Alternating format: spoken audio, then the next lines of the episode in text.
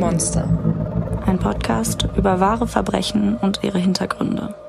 Hallöchen, Hallöchen. Hat schon irgendwer was gesagt? Nee, es winken alle. Äh, nur zur Info, äh, ich bin Maren. Stimmt, du bist Maren, ich bin Stefanie. Und äh, mit uns im Raum sitzt noch mein Freund Markus. Den und, seht ihr jetzt aber nicht. Ja, genau. Für eure Augen besser.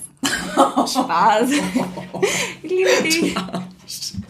Nein, ähm, aber genau, Markus ist heute hier, um uns ähm, gleich Fragen vorzulesen, wenn Genau. ihr Fragen an uns habt, ähm, während wir den Fall vorstellen oder auch nicht.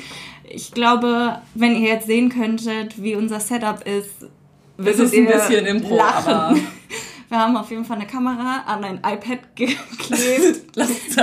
wir machen nachher ein Foto von euch und stellen euch das irgendwo rein. So, und wir sitzen hier in der Küche von meinem Freund. Ja, Ähm, ich werde gleich den Livestream nochmal crashen mit ein paar Fragen von euch. Ich hoffe, man hört dich. Ich ja. hoffe, man hört mich. Und wenn nicht, ist auch nicht so schlimm. Oh, Ist okay. Hör auf, so gemein zu sein. Ja, so. Also, ähm, nur um das mal kurz zu erklären, wir nehmen hier gerade regulär auf und es wird also eine normale Folge, die ihr dann am Mittwoch hören könnt. Ganz normal, wenn ihr jetzt nicht dabei seid, was ihr offensichtlich seid, sonst könntet ihr mich nicht reden hören. Aber Ja. wir nehmen auf jeden Fall gerade auf. Wundert euch nicht, warum also hier Laptop steht und das Mikro. Und ja, wenn ihr irgendwelche Fragen habt an uns oder zum Fall gleich, dann stellt sie auf jeden Fall. Äh, der Markus sitzt da halt, wie gesagt, und ist euch zu Diensten. Genau. Ich würde sagen, lasst uns doch einfach mal in diese Live-Folge einsteigen und vielleicht vorher mit einer kleinen Diskussion über ein Thema anfangen, ähm, was uns die ganze letzte Woche und nicht nur uns, sondern ich glaube hunderte, tausende Menschen ähm, in ganz Deutschland und vielleicht auch dem deutschsprachigen Raum ähm, beschäftigt hat. Und zwar das diese 15-Minuten-Sequenz äh, von Joko und Klaas. Und ähm, genau, da wäre jetzt unsere Frage, habt ihr das gesehen zum Thema... Ähm, Sexueller Sexuelle Missbrauch beziehungsweise Belästigung, Belästigung. genau. Ja, also Missbrauch ist jetzt vielleicht zu viel gesagt, aber auf jeden Fall sexuelle Belästigung ist halt ein Thema, was ja angeblich jede zweite Frau erlebt hat. Ich würde sagen, es sind wahrscheinlich noch mehr. Genau. Ja, wir haben auch bei der Arbeit tatsächlich ähm, sehr, sehr viele Frauen und Mädchen, die da mit mir zusammenarbeiten. Und ähm, dieses Video und die Message dahinter wurde bei uns ziemlich krass diskutiert in den letzten Tagen. Und ich fand es super erschreckend zu hören, wie viele Geschichten dabei rumkamen und dass tatsächlich nicht eine einzige Frau aus unserem Büro nicht das Erlebnis machen musste, sexuell belästigt Wahnsinn. werden zu müssen. Und zwar das gesondert sowohl online als auch offline. Ähm, irgendwie hat da jeder was ähm, schon mal erleben müssen, leider. Manche schlimmer als andere, aber ich finde es krass. Ich finde es heftig. Die Frage ist, müssen wir gerade das noch in den Kontext setzen, weil Ja. wir können ja nicht davon ausgehen, dass es Ja, das jeder stimmt. gesehen hat. Das Also nur, falls ihr das nicht gesehen habt, Joko und Klaas sind Comedians, die man sicherlich irgendwie schon mal gehört hat. Und die haben äh, in einem Duell mit Pro7, glaube ich, 15 Minuten Sendezeit zur Primetime gewonnen und durften die so gestalten, wie sie es wollten und haben sich entschieden, sich um das Thema sexuelle Belästigung ja damit zu befassen. Und es gab dann so eine virtuelle Ausstellung mehr oder weniger, wo es eben darum ging, dass jede Frau damit irgendwie schon mal in Kontakt gekommen ist. Und als ich das persönlich gesehen habe, dachte ich, also ich hatte am Ende so eine Gänsehaut und ich war so geflasht einfach und mir ist halt dann auch selbst wieder eine Situation eingefallen, die ich völlig anders bewertet hatte eigentlich und aber auch schon wieder vergessen hatte, weil man es irgendwie dann so verdrängt und ja, ich fand es echt heftig. Ja, ich habe auch, ähm, Stefanie hatte mir das Video dann geschickt, weil ich das nicht so gesehen habe. Ich hatte Gänsehaut und mir war auch echt schlecht danach.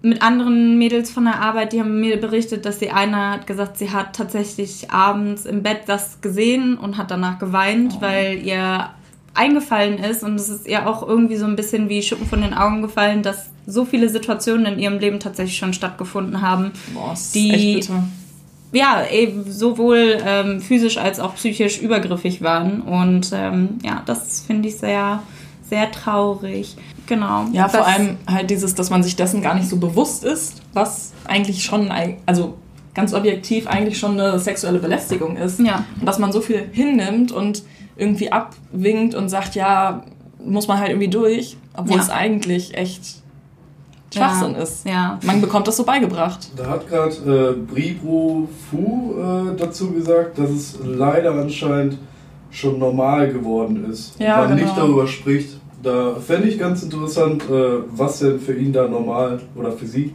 Ja. Ich glaub, äh, ich glaub, was denn da normal äh, dran ist. Ja, Ja.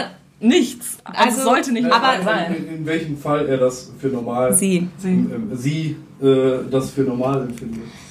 Ja, das ist, also ich glaube, aus meiner Sicht, sag ich mal, normal ist es einfach, jeder kennt irgendwie, jeder hat irgendwie Instagram, Facebook, Tinder vielleicht mal benutzt. Und die Male, ja, muss jetzt nicht jeder alles schon mal benutzt haben, aber die Male, die man da unaufgefordert von irgendwelchen Leuten zum Beispiel irgendwelche Ja.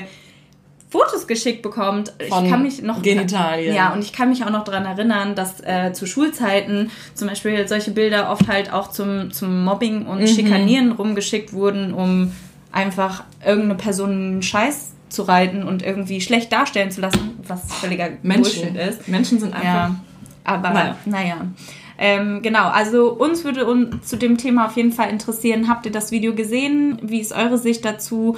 Würde euch vielleicht auch mal ein Fall in die Richtung, sprich ähm, vielleicht auch sexuelle, sexuelle Belästigung oder auch Übergriffigkeit im Zusammenhang mit ähm, sozialen Medien oder sowas, da wird euch da mal ein Fall interessieren. Schreibt uns da gerne mal eure Nachrichten und teilt auch gerne, falls ihr mal was erlebt habt, was ihr euch von der Seele reden wollt. Ich glaube, das tut immer gut. Was mich zu dem Thema mega interessieren würde, also es ging da ja jetzt sehr konkret einfach nur um Belästigung an Frauen.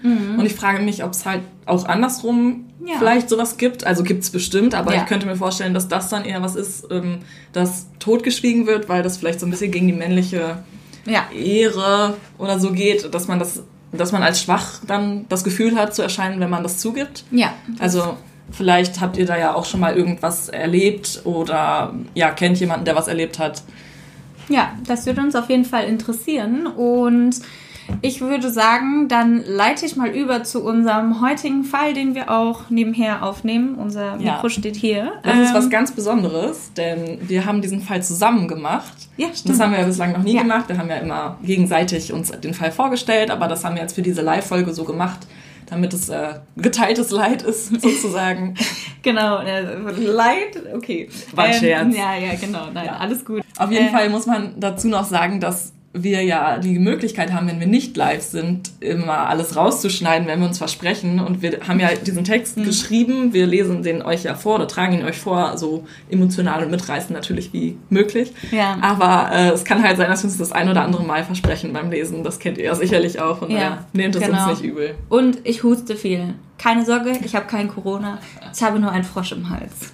Ähm, genau. Und ähm, der heutige Fall kommt nicht aus Deutschland. Wir hatten ja die Umfrage gestartet. Ihr hattet euch einen internationalen Fall gewünscht. Ähm, die Mehrheit hatte sich tatsächlich einen gelösten Fall gewünscht und keinen ungelösten. Mhm. Kann ich Auch verstehen. einen neueren, sprich, da haben wir die Kategorisierung gemacht äh, vor 1980 oder nach 1980. Wir haben jetzt einen Fall, der sich sowohl als auch begibt, also die Verurteilung war halt Stimmt, später, ja. ähm, aber einige Verbrechen waren vorher, gemischt. also da haben wir jetzt, und da war es auch relativ, hat sich glaube ich relativ gleich gehalten, weiß ich jetzt gar nicht mehr.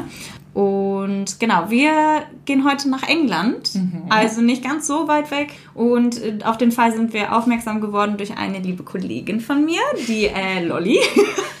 äh, sie wird mich wahrscheinlich köpfen, weil ich sie jetzt so genannt habe. Die aber Lolly. Lolly heißt eigentlich Laura und äh, sie hat uns von dem Fall erzählt und ich dachte zunächst, sie berichtet von dem Fall aus Höxter. Aber äh, dem war nicht so, denn ähm, der Fall spielt sich in Gloucester ab. Und ich würde sagen, Stefanie? Gloucester. In Gloucester, genau. Oder Gl Gl Gloucester. Also- Für die Leute, die es Falsch aussprechen wollen. falsch aussprechen. Sehr gut. Ähm, ja, genau, wir fangen einfach an, oder? Ja, würde ich auch Alright. Gloucester ist eine englische Kleinstadt mit 128.000 Einwohnern. Sie liegt 180 Kilometer nordwestlich von London und nah an der Grenze zu Wales. In unmittelbarer Nähe liegt der Forest of Dean, den einige von euch bestimmt aus Harry Potter kennen. Yay. In den 1980er Jahren führten die meisten Menschen hier ein beschauliches Leben. Das Geld ist in vielen Familien knapp. Dennoch herrscht eine friedliche Stimmung und die Nachbarn kennen sich untereinander. Doch niemand hat geahnt, welche schrecklichen Szenen sich in der Cromwell Street 25 zutrugen. Das beige Reihenendhaus fügt sich nahtlos in die Straße ein. Hier stehen zahlreiche kleine, baufällige Häuschen mit schlecht verglasten Fenstern, deren Farbe schon von der Fassade abbröckelt.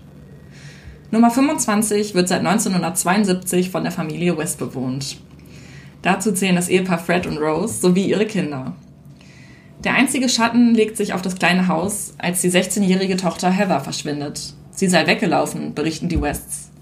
Niemand stellt diese Aussage in Frage. Schließlich ist das Mädchen ein Teenager. Die sind ja dafür bekannt, dass sie die große weite Welt für sich selbst entkunden wollen. Zwar ist die Familie nicht besonders beliebt in Gloucester, doch sie wird geachtet. Fred ist einer, der anpackt, wenn Not am Mann ist. Wenn der Nachbar Hilfe braucht, dann bietet der Familienvater sie von sich aus an. Ein Anruf im Februar 1994 sollte das Leben der Wests jedoch schlagartig verändern und englische Kriminalgeschichte schreiben. Die Polizei wird von einer Sozialarbeiterin darauf aufmerksam gemacht, dass die 16-jährige Heather möglicherweise gar nicht verschwunden ist. Die Kinder von Rose und Fred hatten in ihrer Obhut mehrmals darüber gescherzt, dass Heather unter der Terrasse vergraben sei. Diese wurde zur gleichen Zeit verlegt, als das Mädchen angeblich verschwand. Ja, dazu muss ich sagen, ich fand das richtig krass. Wir haben uns auch äh, diverse äh, Videos und sowas dazu angeschaut. Und dass sie wirklich immer und immer wieder diesen Scherz gemacht haben Das ist wirklich und auch crazy. ihren Kindern gedroht haben, wenn du dich jetzt nicht benimmst, dann kommst du genau wie deine Schwester einbetoniert unter die Terrasse. Ja, das war sowas wie, also die, ähm, die viele Reporter oder auch die Sozialarbeiter haben das beschrieben als der Running Gag in der Familie. Ja, aber Aber ja, war es ein Gag? ja, also war Wir es werden sehen. vielleicht Wahrheit, who knows? Was die Polizei bei der Durchsuchung des Hauses fand, hatten die Ermittler noch nie gesehen. Sie stießen auf unzählige Leichen von Frauen, von den meisten waren nur einzelne Körperteile übrig. Nie zuvor hat es in England einen solchen Fall gegeben. Das Haus in der Cromwell Street 25 wurde bekannt als das Horrorhaus von Gloucester. Lach Ich nicht. Glosse, Glo- Gloucester sagen. Ja, Gloucester klingt auch richtig, also es klingt so, wie man es schreibt, aber... Doch bevor wir uns im Detail damit beschäftigen, welcher Anblick sich den Ermittlern bot, wollen wir uns die Täter anschauen. Dazu werfen wir einen Blick auf das Leben von Frederick und Rosemary. Genau, fangen wir mit Frederick an. Äh, dieser wurde 1941 geboren und er war das zweite von insgesamt sechs Kindern der Familie West. Ähm, er wuchs in einer ärmlicheren, ja, in einem ärmlichen Haushalt auf und zwar in der englischen Provinz Herefordshire. Oder Herefordshire. Ich, sorry, also Shitstorm in Herefordshire. Ja. ja, okay who knows, immer diese Shares, Shares, Shires, wie auch immer. Ähm, sie waren tatsächlich so arm, dass das Geld an manchen Tagen nicht mal für eine Mahlzeit reichte. Und sein Vater war Landarbeiter, der hatte den Namen Walter Stephen West und seine Mutter Daisy Hannah West war einfache Hausfrau. Harmonie, Liebe und Sicherheit waren nicht so wirklich die Begriffe, die man benutzen würde, um das Leben innerhalb der Familie West zu beschreiben. Walter We- West war daraus, darüber hinaus ähm, überaus furchteinflößend ähm, und sehr gewalttätig gegenüber dem Rest der Familie. Folter und sexueller Missbrauch waren an der Tagesordnung. Besonders aber die jüngeren Schwestern von Frederick soll der Vater sich immer wieder sexuell missbraucht haben und sich an ihnen vergangen haben. Irgendwann sollte auch Frederick es ihm gleich tun und er sagte mir immer, also ich zitiere, er sagte mir immer, ich kann mit ihnen machen, was ich möchte. Und das war ein Bericht aus einem seiner letzten Interviews, bevor ähm, die Verhandlung anfangen sollte. Ähm, der Vater sagte dabei, er solle sich bloß nicht erwischen lassen. Bis dahin wäre dann alles in Ordnung. Der Vater hat Frederick dann auch immer wieder angeblich oder mutmaßlich dazu gezwungen, sich an seinen Schwestern und insgesamt seinen Geschwistern zu vergehen. Und ähm, dazu muss man aber sagen, dass diese Missbrauchsvorwürfe niemals von der ganzen Familie irgendwie bestätigt werden konnten. Die haben es tatsächlich vehement abgestritten. Aber auch Frederick selbst, ähm, obwohl er übergriffig war, blieb nicht vor den Übergriffen verschont. Und im Alter von zwölf Jahren soll er sogar von seiner eigenen Mutter missbraucht worden sein. Das im Beisein sein, seines Vaters. Niemand in dieser Familie schritt also jemals ein, wenn Missbrauch stattfand. Und ähm, genau, es gehörte eben zu deren Normalität, so sagte West es ähm, in einem späteren Verhör noch. Neben den prekären Zuständen zu Hause war Frederick auch nicht so gerne in der Schule. Er hasste es dort, denn er konnte sich schlecht konzentrieren und das Lernen fiel ihm sehr schwer. Er war zwar sehr handwerklich begabt, aber das half ihm in der Schule erstmal recht wenig. Mit nur 15 Jahren hat er dann letztendlich die Schule abgebrochen und ähm, trieb sich dann lieber auf der Straße rum oder fuhr mit seinem eigenen Motorrad ziellos durch die Gegend. Dadurch wurde er dann auch schnell aktenkundig bei der Polizei und galt immer schon wieder am Anfang auch in so jungen Jahren als Kleinkrimineller. Zwei Jahre später, also im Alter von 17 Jahren, ähm, hatte er dann einen folgenschweren Unfall. Er stürzte mit seinem Motorrad und zog sich einen Schädelbasisbruch und massivere Beinfrakturen zu. Dass ihn das nicht nur physisch gezeichnet hat, ähm, wird klar, denn alle seine Schwe äh, Geschwister sagen nachher aus, ähm, dass sich sein gesamtes Wesen nach diesem Unfall komplett verändert hat. Er wurde ziemlich aggressiv und gewalttätig ja, oder gewalttätiger, als er es vorher schon war. Ein ganz anderer Vorfall, der sich dann noch zwei Jahre nach dem Unfall ähm, ereignet hat, lässt ihn dann komplett also anders werden.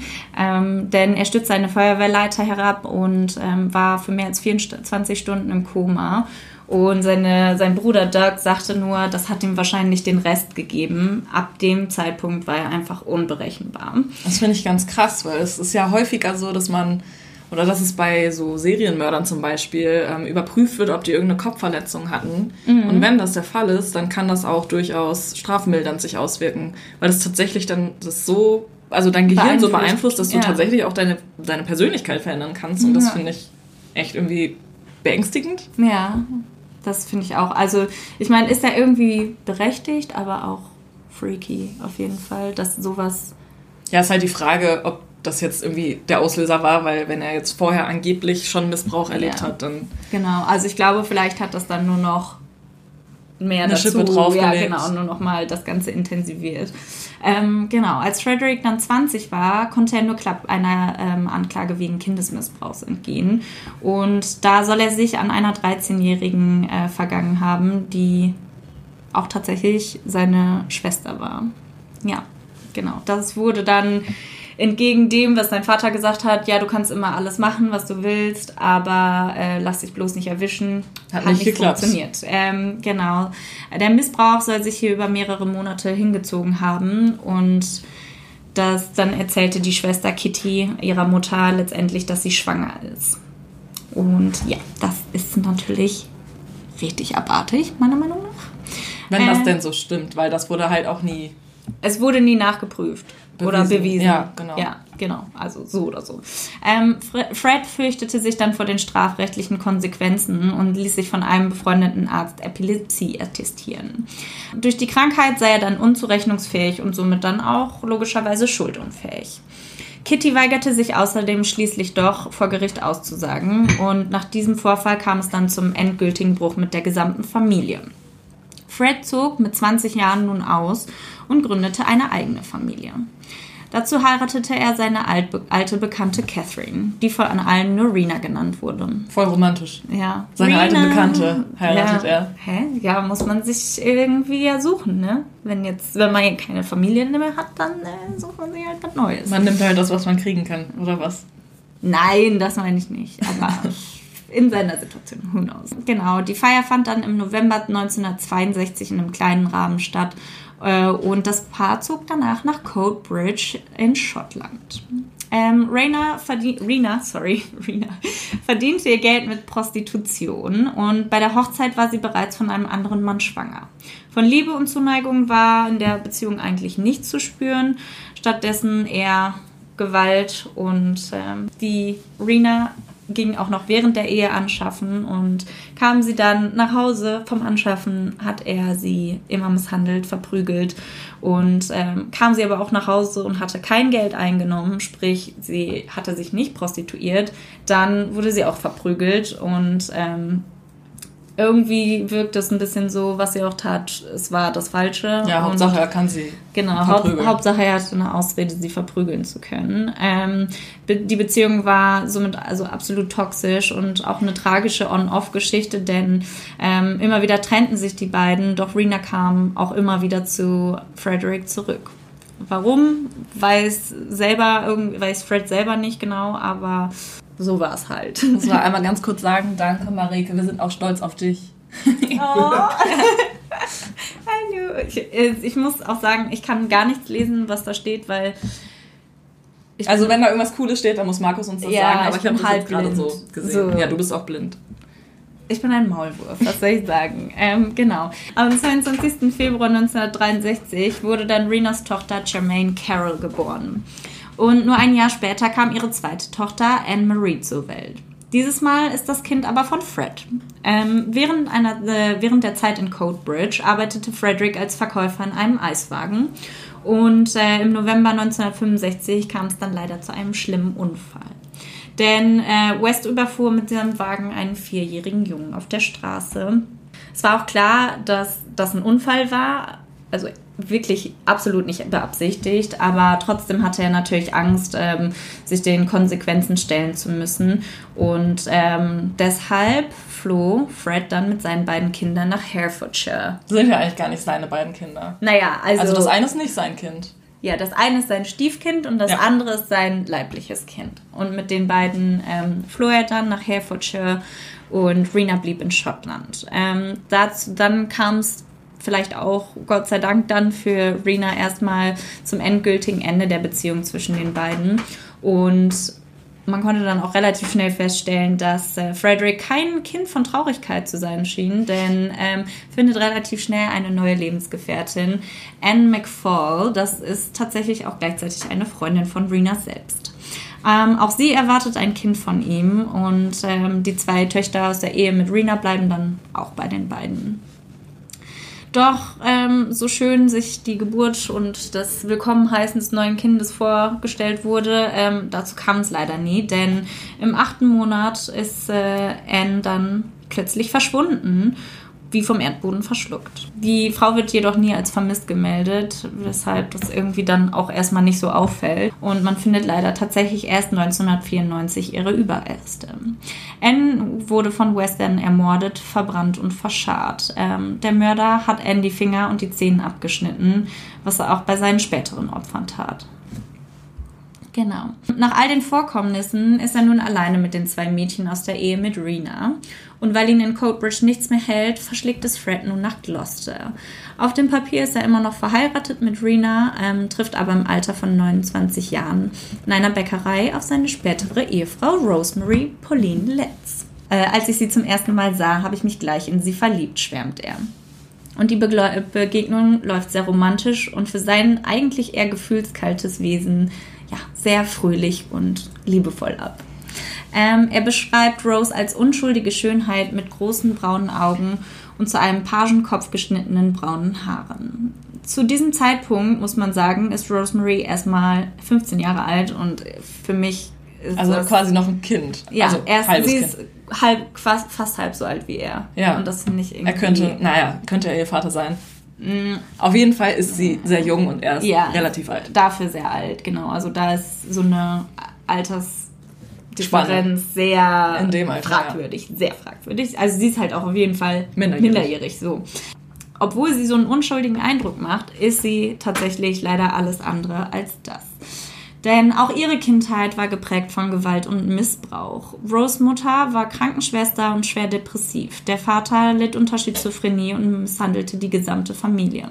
Genau, ähm, und genau, der Vater hatte halt Schizophrenie und misshandelte die ganze Familie, seine Ehefrau, Rose und auch ihr Geschwister. Rose gilt also schon als Kind eher als eher in sich gekehrt und wird immer wieder durch aggressives Verhalten auffällig. Auch Rose hatte es in der Schule nicht leicht. Kontakt zu ihren Klassenkameraden und anderen Kindern aufzubauen fiel ihr ziemlich schwer und meist blieb sie deshalb leider alleine. Das stelle ich mir ziemlich traurig vor als Kind. Ja, auf jeden Fall. Du brauchst ja Freunde und Spielkameraden und Ja, das ist ja auch voll wichtig für deine, für deine, ja, für deine für soziale auch Entwicklung. deinen moralischen Kompass vielleicht. Ethisch, Zumindest wenn du moralisch, den von zu Hause nicht so mitbekommen psychisch, hast. physisch, alles. Okay, Wofür ich mach mal Markus weiter. Also, wir können unschwer erkennen, dass die beiden ähm, Leben von Rose und Frederick in der Jugend und auch in der Kindheit relativ ähnlich verlaufen sind. Es gibt viel Gewalt und Missbrauch auch. Und ja, das ist ein Punkt, der sie wahrscheinlich beide noch stärker zusammengeschweißt hat. Gleichzeitig haben sie aber ineinander nicht nur ähm, Leidensgenossen gefunden, sondern scheinbar auch einen Verbündeten mit ähnlich bestialischen und gewalttätigen Gedanken. Rose fühlt sich bei Frederick wohl. Sie genießt die Aufmerksamkeit des jungen Mannes. Nach kurzer Zeit schon ziehen die beiden in ein gemeinsames Haus. Bereits mit 16 erwartet sie das erste Kind von ihm. Also ging relativ schnell das. Ja, voll crazy. Also Und ja, immer noch verhüten, minderjährig. Verhüten war halt anscheinend nicht so War nicht in, so. War ich nicht so. War halt nicht, war, war nichts. Ja, die beiden leben in relativ ärmlichen Verhältnissen. Ähm, Rose ist ja erst 16, sie hat auch keinen richtigen Job oder so. Ähm, und Fred Mhm. hält sich auch nur mit, oder hält die beiden mit Gelegenheitsjobs ähm, über, Über Wasser. Wasser. Ja, aber das ähm, scheint die beiden eigentlich nicht zu stören. Sie kommen ganz gut miteinander klar und haben in den nächsten 25 Jahren mehrere Kinder zusammen. Mhm. Die Beziehung verläuft in den folgenden Jahren allerdings dann nicht mehr so romantisch wie am Anfang, denn Frederick sieht in Rose zunehmend ein Sexobjekt und ja, ist, also der Respekt für sie geht irgendwie flöten. Sie geht sogar für ihn auf den Strich und ist auch ansonsten komplett hörig. Im Dezember 1970 muss Frederick wegen eines Diebstahls für ein halbes Jahr in Haft. Und Anfang Juni 71 und immer noch in seiner Abwesenheit soll Rose Tremaine, also Freds Stieftochter aus der Ehe mit Rena, getötet haben. Und Rose war damals erst 17. Sie hatte vor zwei Monaten ihr erstes Baby bekommen und ähm, hat es Heather genannt. Und ja, von jetzt auf gleich ist sie alleine mit insgesamt drei Kindern. Also sie ist noch super jung, sie, hat, sie ist gerade frisch Mutter geworden, hat ein Kleinkind zu Hause, ist alleine und dann eben noch die beiden Kinder von ihrem Freund. Die Situation überfordert sie halt relativ schnell und ja, wenn sie nicht weiter weiß, dann reagiert sie nur auf die eine Art, die sie kennt und das ist mit Gewalt. Das hat sie ja zu Hause so gelernt. Wenn Rose die älteren Mädchen schlug oder ihnen verbal zusetzte, begann Anne-Marie zu weinen. Jermaine hingegen ähm, ertrug die Misshandlung stoisch und ohne Emotionen zu zeigen. Das machte Rose allerdings noch wütender und sie ging eben noch mehr auf sie ein und beziehungsweise ja konzentrierte sich, konzentrierte sich dann noch mehr auf Jermaine. Die musste also extrem leiden unter Rose. Ja. Voll traurig. Also, keine Ahnung, wenn man sich dann auch noch so quasi so ein Hasskind, sag ich mal, weißt du, so, Ja. als hättest du so Lieblingskinder und nicht Lieblingskinder. Ja, vor allem ist sie halt das einzige Kind in dieser Ja. ganzen Geschichte, was gar nicht verwandt ist mit irgendwie. Also sie ist ja auch nicht mit Fred verwandt. ja, nicht stimmt. leiblich. Ja, das stimmt. Das Und deswegen stelle ich mir das echt mega hart vor. Ja.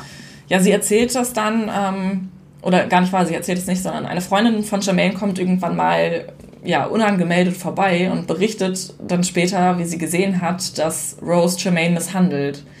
Weil Jermaine nackt und gefesselt und geknebelt auf einem Stuhl stehen musste, während Rose sie mit einem Holzlöffel züchtigt. Also schon halt sehr aggressiv Sehr und brutal. brutal, ja. Bei einem ihrer Wutausbrüche soll es dann passiert sein und Rose hat Jermaine getötet. Das war wahrscheinlich jetzt nicht unbedingt beabsichtigt, aber lässt sich. Sie hat ja, sie hat es auf jeden Fall billigend in Kauf genommen, dass Ja. irgendwann gibt dann halt ja der Körper auch mal auf. Ja, auf Das jeden ist- Fall ist ja. Jermaine dann gestorben und ja, Rose hat dann die Leiche im Keller gelagert, weil Fred war ja noch in Haft und sie wusste wahrscheinlich nicht, was sie damit Ja. machen soll und dachte sich, okay, ich steck das tote Kind jetzt erstmal in den Keller. Ja, erstmal zwischenlagern. Zwei Monate später wurde Frederick West dann entlassen und Rose hat ihm davon erzählt, was passiert ist. Und er geht in den Keller und zerteilt die Leiche. Das Kind war zwei Monate im Keller gelagert. Ja, zwei Monate. Ja. Also man, es wird ja irgendwie auch sehr gestunken haben. Ja. Okay, ja, genau. War das in der Kühltheke? Ich habe keine Ahnung, wie sie, das wie sie das richtig Aber gelagert zu hat. der, zu der Zeit gehe ich nicht davon aus und da waren die Keller ja vielleicht auch noch ein bisschen rohbauiger Ja, und vielleicht generell einfach kühler. Okay. Ja, die Frage von Nachbarn, die da natürlich auftauchen, wo jetzt das Kind ist, ähm, ja, die können die beiden, also das Ehepaar dann ganz gut abwenden. Die sagen, Jermaine ist jetzt wieder bei ihrer leiblichen Mutter und also Rena wäre jetzt gekommen und hätte sie mit nach Schottland genommen. Das Problem ist nur, dass Rena einige Zeit später wirklich auftaucht und wissen will, Ja. wo ihr Kind ist. Ja. Und dann verschwindet auch sie spurlos, als sie Fragen stellt. Wie sich später herausstellt, wurde sie ebenfalls ermordet und zerstückelt. Sehr dodgy auf jeden Fall alles. Ähm, aber naja, scheint ja für die alle irgendwo immer eine Ausrede gewesen zu sein, um ja, sich glaub, erstmal glaubhaft rauszureden. Ich finde es aber da schon ziemlich krass, dass die ersten Leute halt so irgendwelche ihren Verdacht hegen, dass irgendwas nicht stimmt und immer wieder nachfragen. Naja, ich meine, da ist halt ein Kind da und im nächsten Moment ist es halt nicht mehr da. Ich glaube Ja. schon, dass du da wenigstens, also ich finde es okay, wenn es jetzt eine Kleinstadt ist und man sich Ja. irgendwie kennt, dass man wenigstens mal nachfragt. Ja. Das finde ich jetzt Nee, also Ganz klar, normal. äh, wenn ich jetzt wüsste, okay, ich wohne jetzt irgendwo und meine Nachbarn haben ein Kind und dann ist es auf einmal für immer weg, dann würde ich Ja. auch was sagen und fragen. genau, ein paar Monate nach dem Vorfall ähm, heiraten dann Rose und Fred. Die beiden hatten keine Gäste zu der Zeremonie eingeladen und schienen nicht wirklich um Romantik zu gehen. Währenddessen war Rose bereits mit ihrem zweiten Kind schwanger und in Erwartung des Nachwuchses beschließt die Familie dann, sich weiter zu vergrößern. Sie ziehen in das Haus in der Cromwell Street, in dem sie für über 20 Jahre leben und ihre düsteren Geheimnisse verscharren werden. Ähm, die Zimmer in den oberen Etagen vermieten die West zunächst an junge Untermieter, um den Kredit für das Haus abbezahlen zu können. Also Cool. da muss man, sorry, Ja. muss man vielleicht einmal ganz kurz erklären, das sind in England sogenannte Bedsits. Also ich weiß nicht, ob es die heutzutage noch gibt, aber damals war das auf jeden Fall ein großes Ding. Das waren dann äh, ja Jugendliche oder ganz junge Erwachsene, die unbedingt von zu Hause ausziehen wollten Mhm. und sich ein Zimmer nehmen wollten, aber jetzt halt sich keine ganze große Wohnung leisten konnten. Es gab dann ähm, meistens ein geteiltes Badezimmer, aber jeder hatte Mhm. ein eigenes Schlafzimmer. Ja, bisschen wie so ein Ein bisschen wie ein Hostel. Ja, nur- so ein B&B oder so. Ja, so ein Hostel, so ein upgraded Hostel. Genau. Genau. Genau. Also, um den Kredit abzuzahlen, erstmal vermietet. Ähm, kurz nach dem Umzug kommt dann das zweite gemeinsame Kind zur Welt. Und das ist die kleine May June. Rose hat keinen Job und Fred ernährt auch weiterhin die Familie durch schlechte bezahlte Gelegenheitsjob. Jobs, mein Gott. Und da er schon bei Rena gesehen hat, wie luka lukrativ Prostitution sein kann, ähm, schlägt er das auch seiner Frau Rose vor, auf diese Gel Weise Geld zu verdienen. So kommt es dann, dass Rose Kontaktanzeigen in Zeitungen schaltet, in denen sie ihren Körper anbietet. Für ihre Kunden nutzt sie ein Zimmer im oberen Bereich des Hauses, also da auch, naja, ich sag mal, günstig gelegen. Ne? Ähm, der Raum hat dann mehrere Gucklöcher, damit Fred auch dabei seiner Frau zusehen kann, wie sie mit anderen Männern schläft. Finde ich persönlich sehr absurd. Ähm, durch ein Babyphone ist es ihm dann außerdem möglich, jederzeit zuzuhören, was in dem Zimmer so vor sich geht.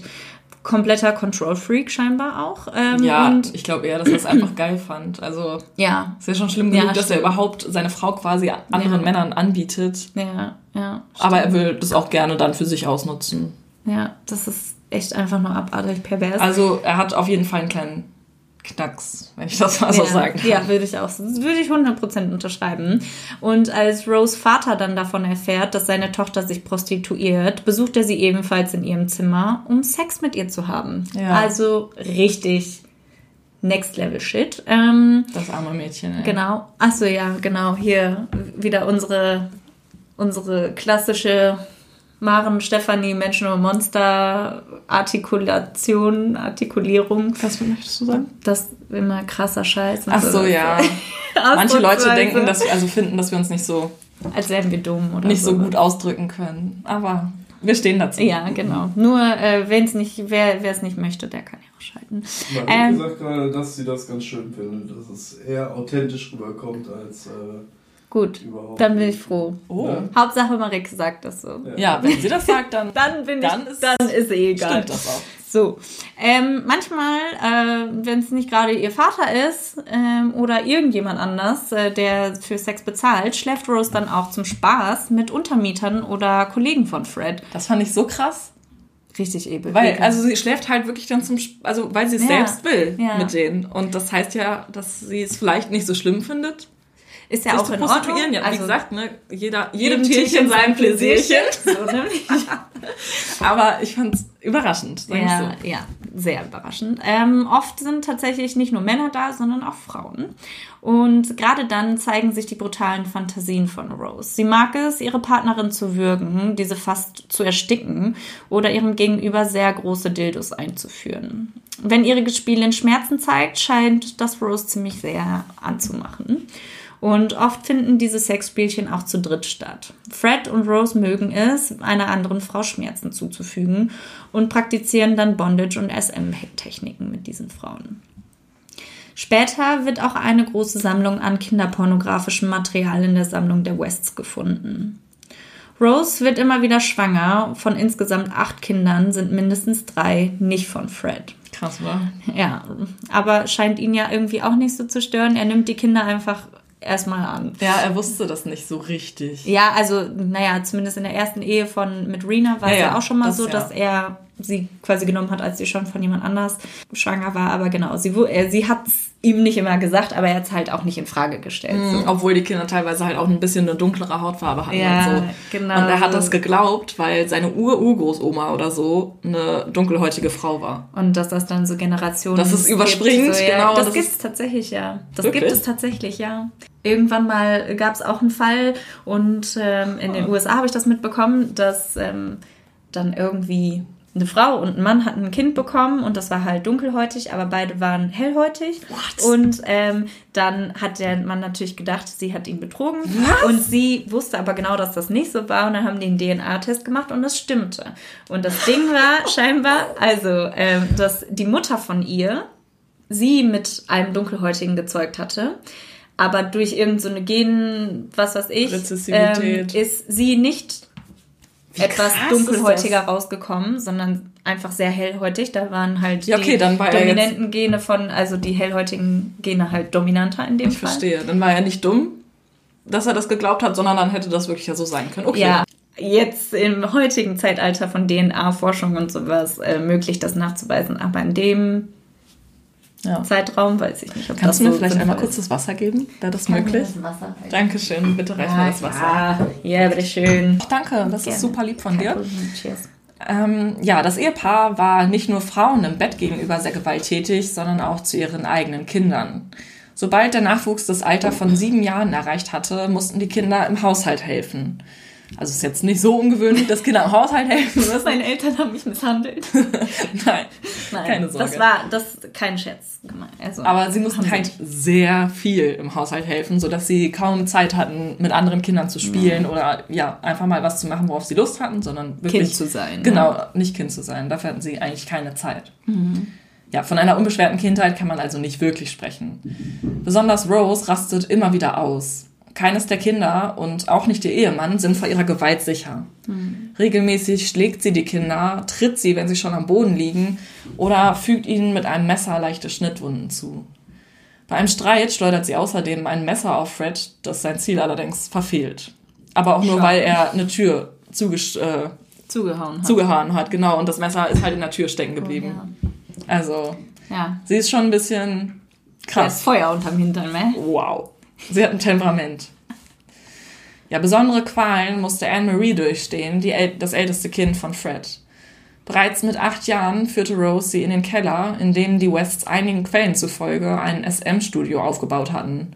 Dort zwang sie das Mädchen, sich auszuziehen und fesselte und knebelte sie anschließend.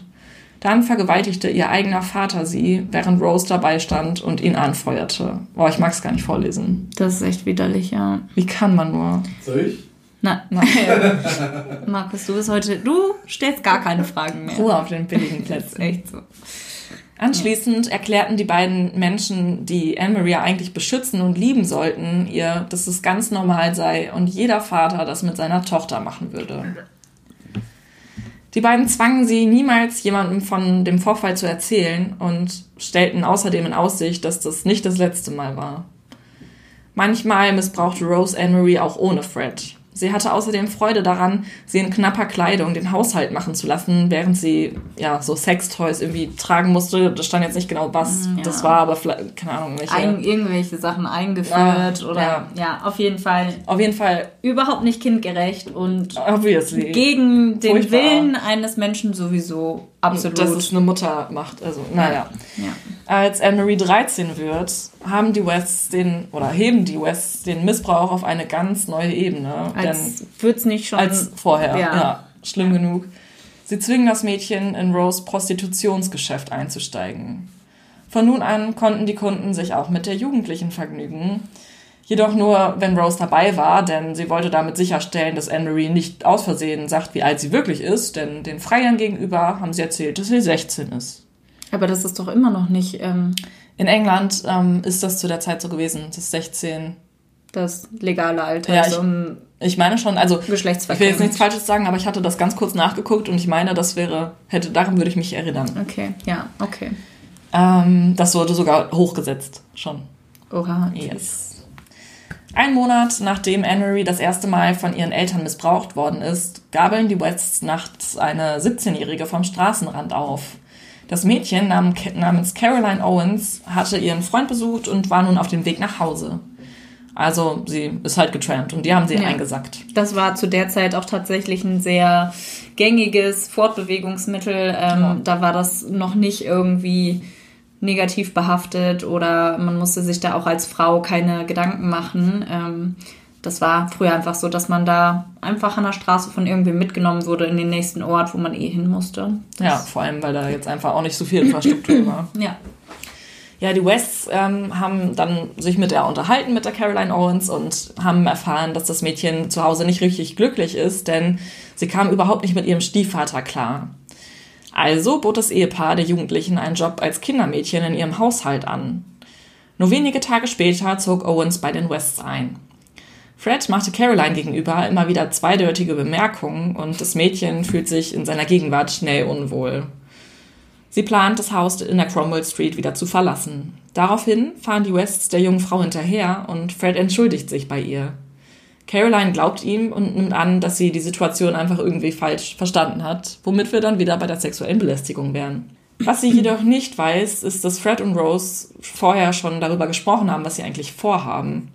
Und zwar ist der Plan, dass sie die 17-Jährige entführen. Fred wollte auf diese Weise testen, ob seine Ehefrau für ihn bei sowas mitmachen würde.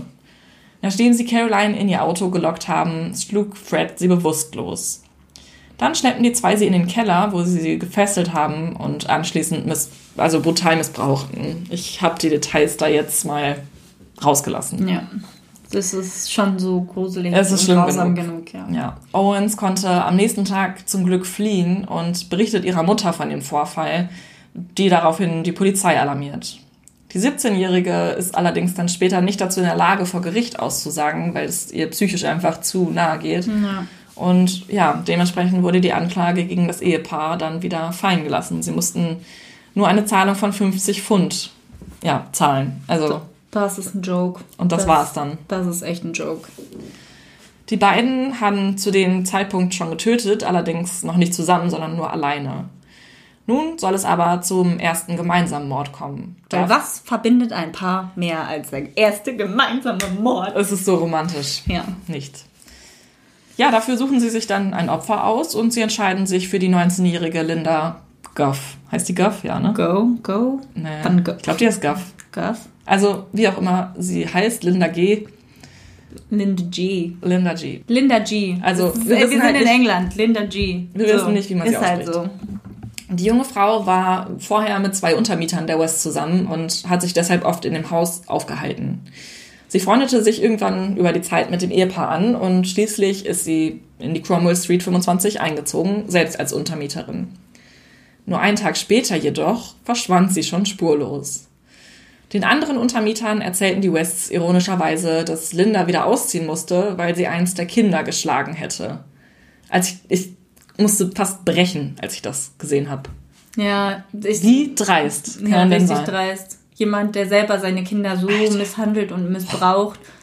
Sie wissen immer genau, was sie sagen müssen. Das stimmt, In ja. der Gegenwart anderer Leute, die alles halt irgendwie in Frage stellen. Und Ja, das ist Das eine logische Erklärung auf jeden ich finde, Fall. das zeugt auch davon, dass die beiden auf jeden Fall Wissen, nicht nur tun. geplant vorgehen, sondern halt auch irgendwie relativ smart sind in dem, was sie tun. Relativ, Ja, genau. Ja, erst Jahre später wurde der Keller durchsucht und erst dann wurde Lindas Leiche gefunden. Ihr Körper war auch zerstückelt, wie das ja auch bei den anderen Opfern so war, und es fehlten einige Teile. Möglicherweise hat das mörderische Ehepaar diese als Trophäen zurückbehalten. Ja, das machen ja tatsächlich viele Ja, Mörder bei ihren Opfern leider. Manche nehmen, behalten. manche, naja, manche nehmen halt irgendwie den Schmuck oder Kleidung von den Opfern Ja. und andere Leute nehmen sich dann halt Zehn Finger. die kleinen Dinger. Halswirbel waren auch, fehlten auch teilweise. Also, Genau.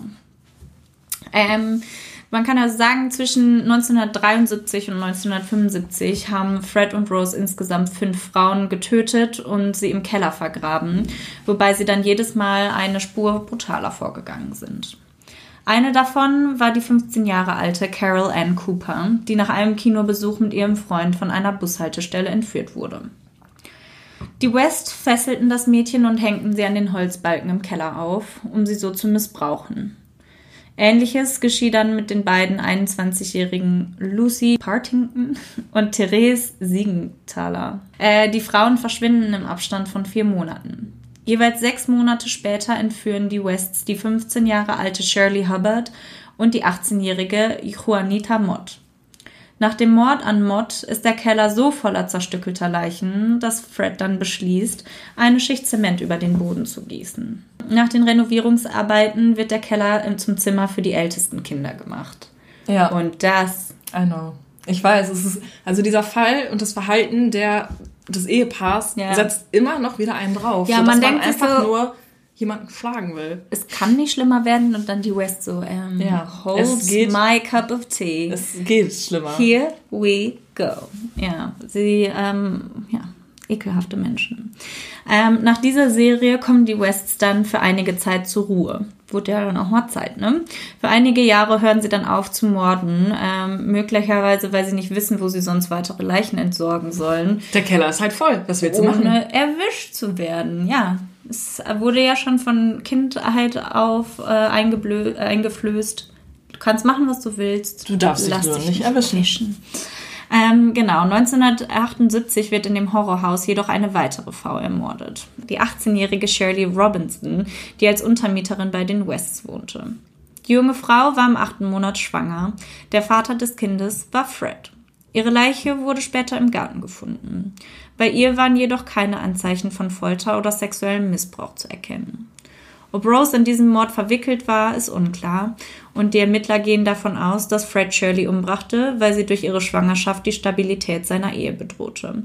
Und er wollte natürlich nicht diese Verbindung mit seiner mordenden Ehefrau verlieren. Und ähm, genau. Der letzte sexuell motivierte Mord beging dann äh, das Ehepaar 1979. Sie hatten der 16-jährigen Alison Chambers einen Job als Kindermädchen in ihrem Haushalt angeboten. Und einige Wochen später brachten die Wests dann Alison doch um und verscharrten ihre Leiche im Garten. Also, neuer Leichenspot ist auf jeden Fall gefunden. Sie so, ah, das funktioniert ja auch ganz gut. Ja, im Garten ist noch genug Platz. Und dann sind sie so, erstmal so, ah, ah, ah. dann kannst du auch immer umgraben, tiefer graben. Ist es quasi wie Kompost. drauf. Ja. Ja. Im Schön. gleichen Jahr rannte Anne-Marie aus dem Horrorhaus weg. Sie war inzwischen 15 Jahre alt und konnte den andauernden Missbrauch und die Misshandlung nicht mehr ertragen. Die Jugendliche hatte eine extrauterine Schwangerschaft gehabt und hat sich deshalb im Krankenhaus behandeln lassen. Nur wenige Tage später hat Rosie allerdings so heftig in den Bauch geschlagen, dass sie das tatsächlich als Anlass genommen hat, zu fliehen. Also sie hatte quasi noch eine frische Operationsnarbe Ja. oder so, gehe ich mal von aus, dass sie da irgendwas gemacht haben. Auf Ja, jeden logisch. Fall, was schmerzhaft war. Und ja, sie Ja. schlägt dann da nochmal rein. Also nach Anne-Maries ähm, Flucht von zu Hause, ja, hat Fred natürlich jetzt sein Lieblingsopfer, möchte ich sagen, zu Hause Mhm. verloren und er konzentriert sich mit seinem Missbrauch dann auf die anderen Töchter. Besonders die beiden ältesten gemeinsamen Kinder, Heather und May June, müssen darunter leiden. Er hat zu ihnen immer gesagt, ich habe euch erschaffen, ich kann mit euch tun, was ich will. Ja. Außerdem hat er zu den Töchtern gesagt, dass er vorhat, sie zu schwängern und er will außerdem mit ihnen Pornos ansehen. Das drittälteste Kind Steven soll außerdem mit der Mutter schlafen, sobald er 17 ist. Dazu kommt es dann jedoch glücklicherweise nicht, denn mit 16 schmeißen die ihn einfach raus. Er muss ausziehen. Besser für ihn. Besser für ihn auf jeden Fall, ja. Boah, ekelhaft. Ähm, Heather erhält von ihrem Vater dann leider besonders viel unerwünschte Zunei also Zuwendung. Ihre Schwester May beschreibt später in einem Buch, dass Heather sich immer mehr zurückgezogen hat und die typischen Symptome von einem missbrauchten Kind zeigt. Also Ja. Sie hatte Albträume, konnte nicht durchschlafen, natürlich Angst vor ihrem Vater. Sie hat halt immer geguckt, wo der jetzt im Raum ist. Mhm. Und ja, generell Angst vor Männern im Allgemeinen. Sie hat die Nägel gekaut, bis sie bluten und so weiter. Dieses Verhalten ist auch den Eltern aufgefallen, die daraufhin vermuteten, dass Heather lesbisch sei. Also, äh, ja. Wo, brauchen wir dazu noch irgendwas nein, sagen? Nein, ohne ja, Kommentar. Scheinbar hat den jemand ins Hirn geschissen. Wow. Ja, ihr Vater hackt außerdem verbal, also jetzt nicht nur körperlich, sondern auch noch verbal auf ihr herum und nennt sie immer wieder eine hässliche Schlampe. Was hört man sonst noch gerne? Was für ein Vater? hässlicher Sag, auf jeden Fall ein Arsch. Das können ja. wir so festhalten. Hässlicher. Heather erzählt jetzt ihrer Mutter von dem Missbrauch und hofft natürlich, dass sie Hilfe erfährt von ihr. Ja. Aber ihre Mutter lacht sie einfach nur aus. Und das finde ich ist so mega bezeichnend auch für die gesamte Situation, weil eigentlich ist ja das Zuhause der Ort, wo du die meiste Liebe, Fürsorge, Schutz, Sicherheit, ja, Sicherheit, Zuflucht, alles findest. Und wenn du dich nicht mal an dem Ort sicher fühlen kannst, wo sonst? Ja, nirgends einfach. Ja, das ist halt einfach, also, ja, schwierig.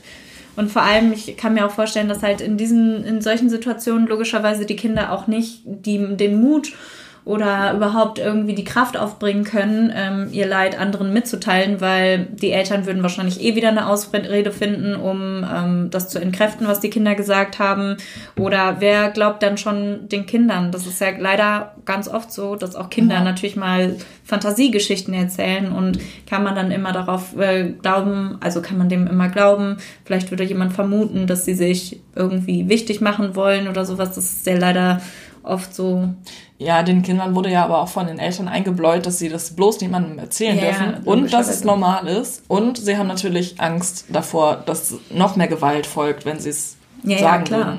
Ja, Mary sagt gerade, Mary sagt gerade, die Mutter war bestimmt total überfordert und hatte auch Angst.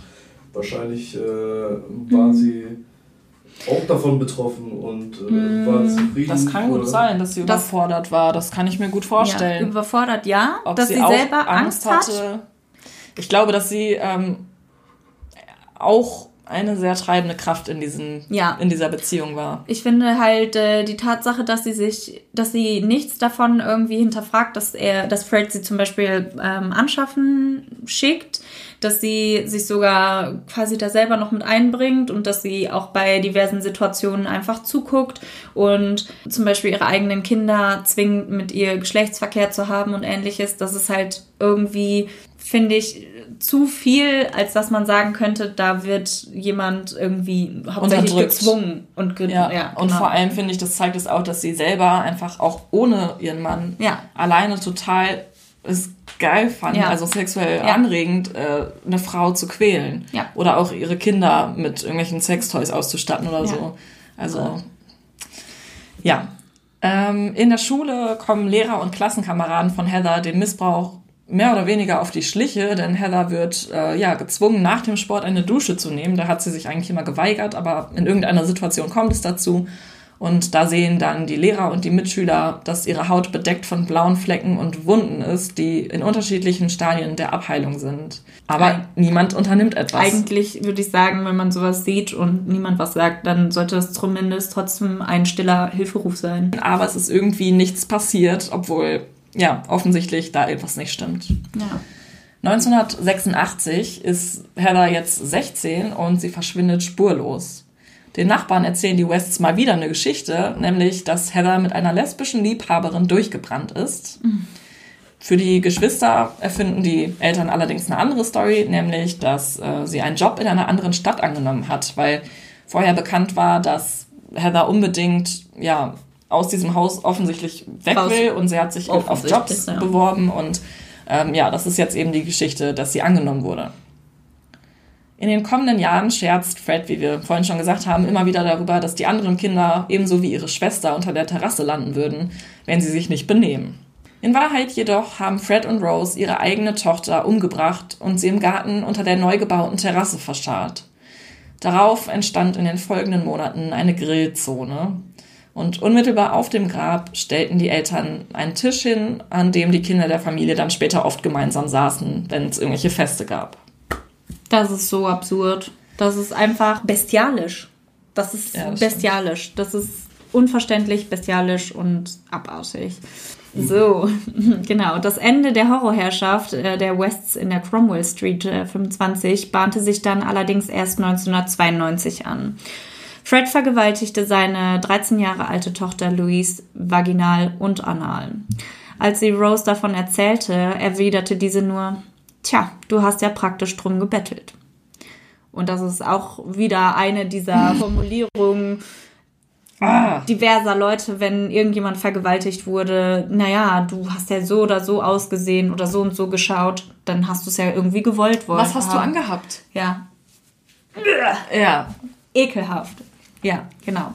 Noch drei weitere Male vergewaltigt Fred Louise dann, äh, bevor diese auch sich dann Gott sei Dank einer Freundin anvertrauen kann. Die Mutter von ihr informiert dann anonym die Polizei über das Vorkommnis. Und ähm, die Behörden durchsuchen anschließend das gesamte Haus der Wests und nahmen alle Kinder in ihre Obhut. Während ähm, gegen das Ehepaar nun wegen Kindesmissbrauchs ermittelt wird, beginnt die Polizei auch Nachforschungen wegen Heathers Verschwinden anzustellen.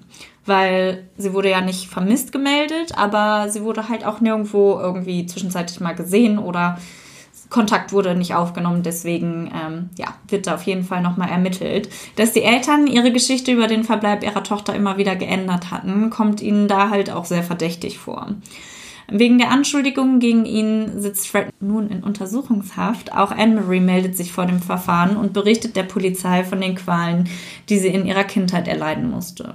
May hingegen leugnet den ganzen Missbrauch, weil sie nicht will, dass ihr Vater ins Gefängnis muss. Traurig und irgendwie auch ja. das ist halt so, ja, Es diese ist halt Loyalität und sowas. Es ist einfach, die ganzen Kinder wurden mit ganz falschen Werten und Ja. Sachen aufgebracht, naja. Und obwohl so viel gegen das Ehepaar spricht, kommt es nicht zu einem Prozess. Denn kurz vorher zieht die 13-jährige Louise ihre Aussage zurück. Anne-Marie sieht, wie schlecht es ihren Geschwistern in dem Pflegeheim geht und will ebenfalls nicht mehr aussagen. Obwohl die Anklage nun fallen gelassen wurde, bleiben die West-Kinder zunächst im Pflegeheim. Nur manchmal ist es ihnen erlaubt, ihre Eltern in der Cromwell St- Street zu besuchen. Derweil ermittelt die Polizei weiter im Fall von Heathers Verschwinden. Da die Geschwister immer wieder, wenn auch nicht ganz ernst gemeint, berichten, dass Heather unter der Terrasse liege, beschließen die Betreuer irgendwann, diese Aussage ernst zu nehmen und leiten sie an die Polizei weiter. Und dann fliegt alles auf. Gott sei Dank. Endlich. Endlich. Im Februar 1994 haben die Beamten einen Durchsuchungsbeschluss für das Horrorhaus erwirkt und fangen an, den Garten umzugraben. Allerdings finden sie zunächst erstmal gar nichts und am nächsten Tag suchen sie weiter. Ganz plötzlich ja, ändert Fred seine Taktik. Er hat vorher gesagt, er weiß von nichts und ja, wendet sich dann plötzlich an einen Polizisten und sagt, dass er gestehen will. Und zwar den Mord an seiner Tochter Heather. Ja. Er wird auf die Wache gebracht, wo er dann eben nochmal zu Protokoll gibt, was er, was seiner Meinung nach passiert ist. Und er sagt, dass er sie in einem Wutausbruch erwürgt hätte. Er sagt außerdem, dass seine Frau Rose mit dem Vorfall gar nichts zu tun hat und dass sie zu dem Zeitpunkt sogar ein Alibi hätte, nämlich dass sie mit einem Kunden zugange war. Anschließend zeigt er der Polizei sogar die Stelle im Garten, an der sie nach der Leiche suchen müssen. Ähm, er sagt dann auch, ja, da ist ja kein Wunder, dass ihr da vorne nichts gefunden habt, da ist ja nichts. Aber später wird dann an einer Stelle, wo er gesagt hat, dass man da nicht suchen sollte, doch noch was gefunden. Denn ja, sie finden jetzt nicht nur die Knochen der 16-jährigen Heather, sondern auch noch die von zwei weiteren Menschen. Als die Polizei ihn darauf anspricht, gibt Fred zu, dass es sich dabei um die hochschwangere Shirley Robinson und angeblich um ihren Freund handelt. Das stimmt aber nicht. Also Shirley Robinson schon, aber den Freund hat er ja nicht ermordet. Nachdem in der Cromwell Street 25 nun bereits menschliche Überreste von drei verschiedenen Personen gefunden wurden, beschlossen die Polizisten, auch den Rest des Grundstücks unter die Lupe zu nehmen. Währenddessen wurde Fred West jeden Tag beinahe 16 Stunden lang verhört und immer wieder gefragt, wo sich seine Ex-Frau Rena und die Tochter Jermaine befänden. Irgendwann knickte West dann ein und kündigt in einer handschriftlichen Notiz an, dass er neun weitere Morde gestehen will, unter anderem den an Charmaine und Rena. Er berichtet den Ermittlern, dass sich unter dem Boden im Keller fünf Leichen befinden und eine weitere unter dem Boden eines äh, unter dem Boden eines Badezimmers im Erdgeschoss. Zunächst bleibt er dabei, dass er die Morde alleine begangen hat und dass seine Frau gar nichts davon wusste. Zunächst bleibt er dabei, dass er die Morde alleine begangen hat und dass seine Frau nichts davon wusste, dass sich andere Frauen im, Aus im Haus aufgehalten hatten. So. Ja, genau. Ja. Das Zerstückeln der Toten habe ihm das Vergraben leichter gemacht und die fehlenden Körperteile der Frauen, die konnte er allerdings nicht erklären. Ja. Er hat halt nie gesagt, wo die sind. Also teilweise fehlten, wie gesagt, so Kniescheiben, Halswirbel. Er hat immer die Finger und die Zehen Halt eher kleinere Ja, aber so Teile, ganz, sel also so ganz seltsame Teile. Aber ich finde auch so eine Kniescheibe und auch ein Halswirbel, das sind ja Sachen, die du wirklich, also ich meine, ein Zeh oder ein Finger kannst du einfach so mit einer, könntest du jetzt noch mit einer Gartenschere oder mit einem Messer abtrennen, einfach. Aber für einen Halswirbel oder Ja, eine ja. Kniescheibe muss ja wirklich ordentlich. Äh, durchschneiden und Ja, ja, hat er auch, machen. hat er ja, nein, also ich meine, das finde ich zeigt noch widerwärtiger, was er für ein Mensch ist. ja. Ja, auch Rose wird jetzt verhaftet, obwohl sie eigentlich, ja, sie sagt, dass sie unschuldig ist und dass sie damit nichts zu tun hat, aber trotzdem werden ihr neun Morde vorgeworfen. Und die beiden kommen dann vor Gericht und werden im Sommer 1994 des gemeinsamen Mordes angeklagt. Und obwohl wir Rose eigentlich immer als äh, sehr loyale Frau an Freds Seite gesehen haben bisher, ähm, beginnt sie dann an diesem Zeit, zu diesem Zeitpunkt äh, ihren Mann tatsächlich zu ignorieren und äh, schenkt ihm auch vor Gericht keinerlei Aufmerksamkeit. Und als er sie berührt, zuckt sie nur zurück. Ähm, seine Briefe in ihre Zelle bleiben unbeantwortet. Und in einem Zeitungsinterview gibt sie sich außerdem als trauernde Mutter, die ihren Mann für das hasst, was er getan hat. All das setzt Fred schwer zu und er fällt in eine tiefe Depression. Ähm, Finde ich persönlich sehr verständlich, weil scheinbar hat er ja sie trotzdem so als seinen Partner in Crime gesehen Fall, ja. und ähm, verliert das jetzt auf einmal. Und äh, genau, er zieht seine Aussage, dass er alleine für die Morde verantwortlich ist, zurück daraufhin. Stattdessen gibt er nun Rose die Schuld für alles. Am 1. Januar 1995 nimmt Fred West sich in seiner Zelle das Leben, indem er sich mit einer Decke erhängt. Ein feiger Sack, würde ich sagen.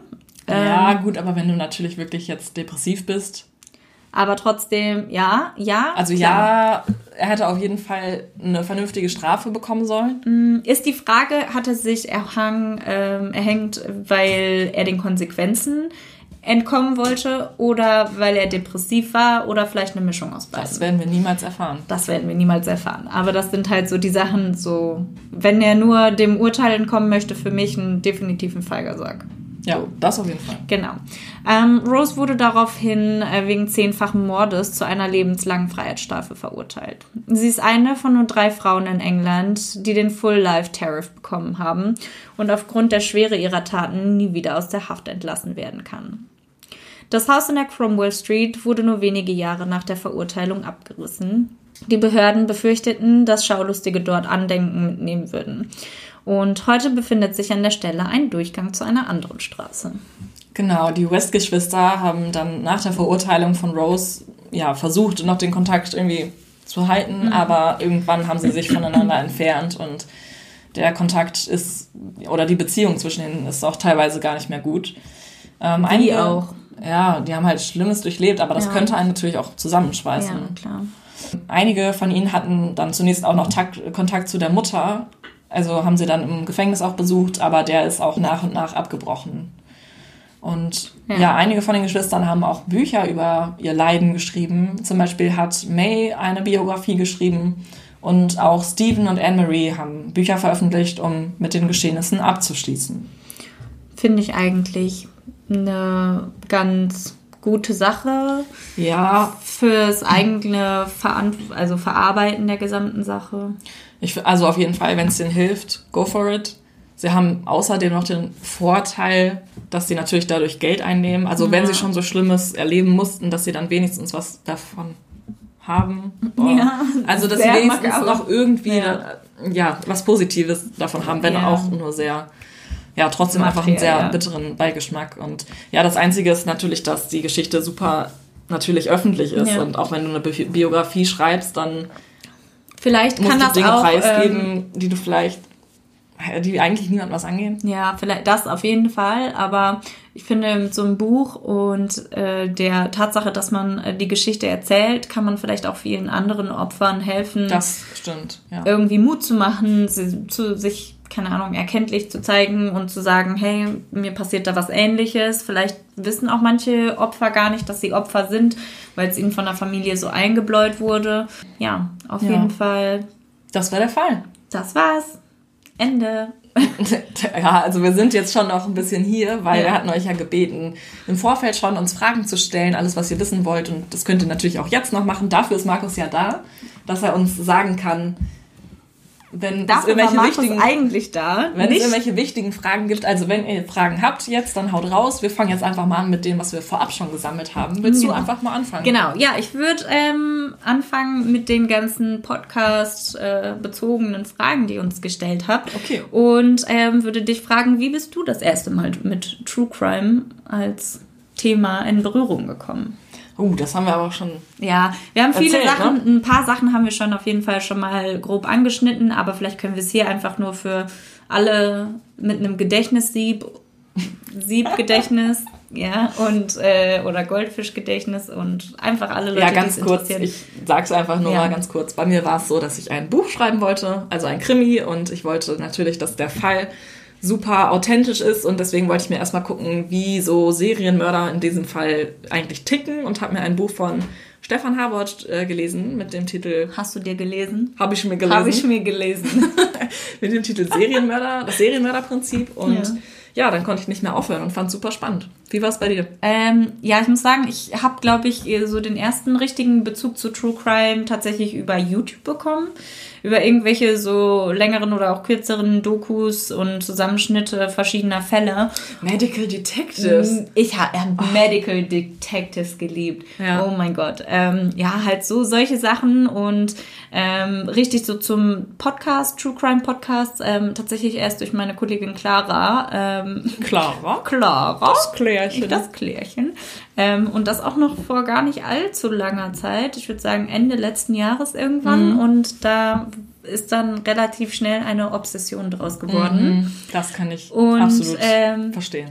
Genau, und da kommen wir dann auch schon mal zur Überleitung. Ähm, wie sind wir denn überhaupt dazu gekommen, einen Podcast zu machen? Tja, wie sind wir dazu gekommen? Also ich erinnere mich, dass du gesagt hast, nachdem ich dir von meiner neu gewonnenen Obsession äh, berichtet habe, du so, hey, wie geil wäre das, wenn wir selber einen Podcast Stimmt, machen könnten. Du hast mich da so drauf gebracht und ich so, ah, okay, ja, könnten wir wohl machen. Hm, Ich konnte es mir aber noch nicht so richtig vorstellen, weil Stefanie ist ja hier die Journalistin von uns beiden und nicht ich. Und ich war da erst ein bisschen skeptisch, aber Stefanie war sehr euphorisch. so wie ich dann halt bin, wenn ich Wenn äh, eine Blut geleckt habe, dann gebe ich alles. Ja, wenn Stefanie eine neue Idee hat, dann ist sie Feuer und Flamme und dann muss es auch sofort passieren. Ja, sorry. Weil sonst schwierig. Genau. Und ähm, ja, dann haben wir einfach gesagt, ganz ehrlich, wir haben eigentlich nichts zu verlieren. Ja, ähm, stimmt. Und wenn es am Ende nur zwölf Leute hören, dann, Besser als null, ja, dann haben wir zumindest was für unser Hirn getan und für unsere das interessiert uns ja auch. Also, Obsession. genau. Ähm, was hat uns denn vor der ersten Folge am meisten beschäftigt? Ähm, ich konnte mir tatsächlich gar nicht vorstellen, wie es ist, einen Podcast Nee, zu haben. ich auch nicht. Ähm, und ich habe mir das mit sehr viel Arbeit und sehr viel komplizierter tatsächlich vorgestellt, als es jetzt letztendlich ist, sobald man sich einmal reingefuchst Ja. hat. Ähm, und ja, irgendwie, ich habe mir jetzt nicht so viele Gedanken oder Sorgen gemacht. Hast du da irgendwie? Also, vor, also kurz bevor die online gegangen ist, habe ich natürlich dann schon gehofft, dass sich das einige Ja, Leute ja, so klar. anhören. Man steckt ja auch super viel Herzblut und Ja. Arbeit rein und natürlich hofft man irgendwie, Ja, also natürlich, Also- wir finden das jetzt nicht schlimm, wenn nur zwölf Leute sich für uns in unsere Sachen interessieren würden. Aber, aber elf, elf wäre, uff, Schwierig, Also da ist die. Grenze. Nee, nee, nee, aber ähm, tatsächlich haben wir jetzt auf allen Portalen zusammen an die 10, knapp 10.000 Zuhörer. Hey, 10.000. Woo! Da darf man nochmal klatschen Aber- für uns selbst, oder? Und ich finde, das ist so eine surreale Zahl. Ja, das stimmt. Das ist Das einfach, sind unfassbar viele. einfach Wahnsinn. Also und ich kann es auch deswegen- einfach immer noch nicht glauben. Vielleicht ist es immer, also Ja, vielleicht ist es einfach ein Fehler. Fake. Vielleicht fake, das ist einfach die Seite alles. Ähm, ja, genau. Wie gehen wir denn bei der Recherche vor? Ja, erzähl du doch mal, wie du das machst. Das Ähm, machen wir ja immer getrennt. Genau, ja, im Normalfall machen wir das getrennt. Ähm, ich gucke mich erstmal auf diversen Internetseiten um. Ich bin dann so richtig stumpf. Ich google gerne einfach mal so Mystery-Fälle Deutschland, Ja. True Crime Deutschland, weil wir uns ja hauptsächlich auf deutsche Fälle äh, konzentrieren. Ähm, manchmal kommt man dann von einer Seite auf irgendeine andere Seite und plötzlich Ja, befindet man sich irgendwo Irgendwo. wo man nicht hin wollte, Ja. nicht Wo man nicht Virus sich freiwillig. zieht, Ja, ja. äh, auf meinem Laptop sind immer noch äh, kommen immer so noch so Nachrichten, seitdem ich auf Exotic Meat. Zambian Meat. Ah, Serbian Meat. Ich versucht, ja auf Zambian Meat zu ge- gehen. Ja. Ähm, genau, also ich suche da halt auf YouTube, bei Google oder in irgendwelchen Büchern. Ähm, Freunde, Bekannte erzählen mir immer wieder von Fällen und irgendwie, da suche ich so nach meinen Sachen und guck dann, dass ich zu dem Thema alles Mögliche finde. Machst du Ja, da? so mache ich das eigentlich auch. Also Ja. zumindest Fälle finden läuft so Ja. ganz gut. Genau. Wir haben ja noch vom Livestream eine Frage von Mareke, welchen Podcast ihr denn regelmäßig gerne hört. Uh. Und von Mary, äh, welcher Podcast, neben eurem natürlich, äh, euer Lieblings-True Crime Podcast ist. Also äh, Schwierig. Also- habt ihr denn wirklich nur äh, True Crime Podcast? Ja, ich höre nur True Podcast Folgen oder habt ihr auch Nur. andere neutrale Nein. oder Nee. sonst Shopping Podcasts? Ich weiß, nicht, ich, ich weiß nicht, ob es sowas Markus. gibt. Ich weiß nicht, ob es sowas gibt, aber ich wette, es gibt irgendeinen Podcast, der, der eine Folge über das, was, da- das, was irgendwer eingekauft hat, macht. Ja, weiß ich jetzt nicht. vorstellen. Weiß ich jetzt so wie nicht. diese Haul-Videos auf YouTube. So Ja, aber das sieht man dann Podcast. ja. Das gibt es auch als Podcast. Okay, also nein, Markus hat- Shopping-Podcast okay. in meiner Liste. Bestimmt. Können wir, können wir vielleicht auch einfach mal festhalten, Markus weiß gar nicht, was ein Podcast überhaupt ist. Ähm, Markus ist jetzt so, der ist super. Wir würden gerne die Fragen beantworten. Und zwar, Stefanie, hörst du noch irgendwas anderes außer True, True Crime? Nein, ich, feiert mich tatsächlich. Aber mach mal weiter, ja, ja. danke. Ähm, nein, tatsächlich nicht. Ich habe einen Dressurreiten-Podcast in meiner Liste ähm, und einen für Hundewelpenerziehung, obwohl ich keinen Hundewelpen habe. Aber die habe ich beide noch nie angehört. Also, Geil. Ach so, und einen äh, Dortmund-Podcast, aber da habe ich auch noch keine Folge von gehört. Hä? Wie weird. Ja, aber Okay. also ja, ich höre nur True Crime und mein Welcher ist da dein Favorite? Lieblings, oh, das ist Komm. super schwer. Das Jetzt. ist wie wenn ich sagen müsste, mein Lieblingsbuch. Das wäre auch schwer. Stefanie, hau raus. Ähm, Mach's kurz und schmerzlos. Wie ein Pflaster abreißen. Mord of X. Okay. Ähm, ich höre tatsächlich äh, neben True Crime nur einen nicht True Crime related äh, Podcast und zwar 220er. Das ist ein Pärchen äh, mit Melissa Dobritsch und Florian Gerl ähm, und die erzählen jede Woche über irgendein anderes Thema. Ähm, Beziehungen, Eifersucht, äh, keine Ahnung, äh, Studium, also alles, was so den Otto-Normalverbraucher irgendwie interessieren könnte und die sind so witzig. Und Melissa Dobritsch ähm, kann ich generell empfehlen. Äh, Finding Melissa auf Instagram. Sie ist, sie ist nicht nur wunderschön, sondern auch wirklich Oha. witzig. Ähm, Girl Crush. ja, voll. Und ansonsten mein, ich glaube aktuell mein favorite True Crime Podcast, Puppies and Crime. Ich wusste, dass du das sagst. Ey, die haben's, die, die haben's einfach drauf. Ja, das stimmt. Die sind Also wie gesagt, ich Ja. finde es auch super schwierig, mich festzulegen. Puppies in Crime wäre wahrscheinlich an zweiter Stelle. Ja, also Mord of X und Puppies in Crime sind auf jeden Fall aktuell meine Favorites. Love. Big Love. Okay, nächste Genau. Frage. Wollte ich sagen, erstmal, genau. Hat dich der Podcast irgendwie ängstlicher gemacht? Da haben wir, glaube ich, schon mal drüber Da haben wir auch schon mal drüber gesprochen, ja. Also ich bin, ich sehe mehr Gespenster auf Ja. jeden Fall. Aber ängstlicher, nö. Ja, würde ich genauso unterschreiben. Also ich bin, ich, der, ich fantasiere mehr über Crime-Geschichten. Ja, sofort. Aber ich Wenn irgendwo keine, Müllsäcke rumliegen, denke ich mir, oh, ist da vielleicht eine Leiche drin?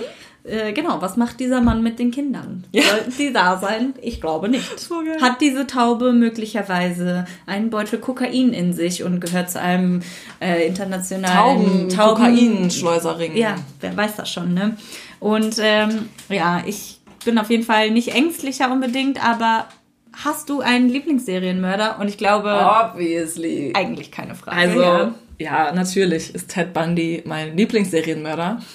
Das ist so Diese, also ich möchte, ja, ich möchte es eigentlich gar nicht sagen, weil das so seltsam sich anhört. Ja. Aber wie gesagt, also das hatte ich ja auch schon in der Special-Folge dazu Ja. erzählt, dass der mich schon seit zehn. Jahren, ja. Ja. seit fast zehn Jahren begleitet.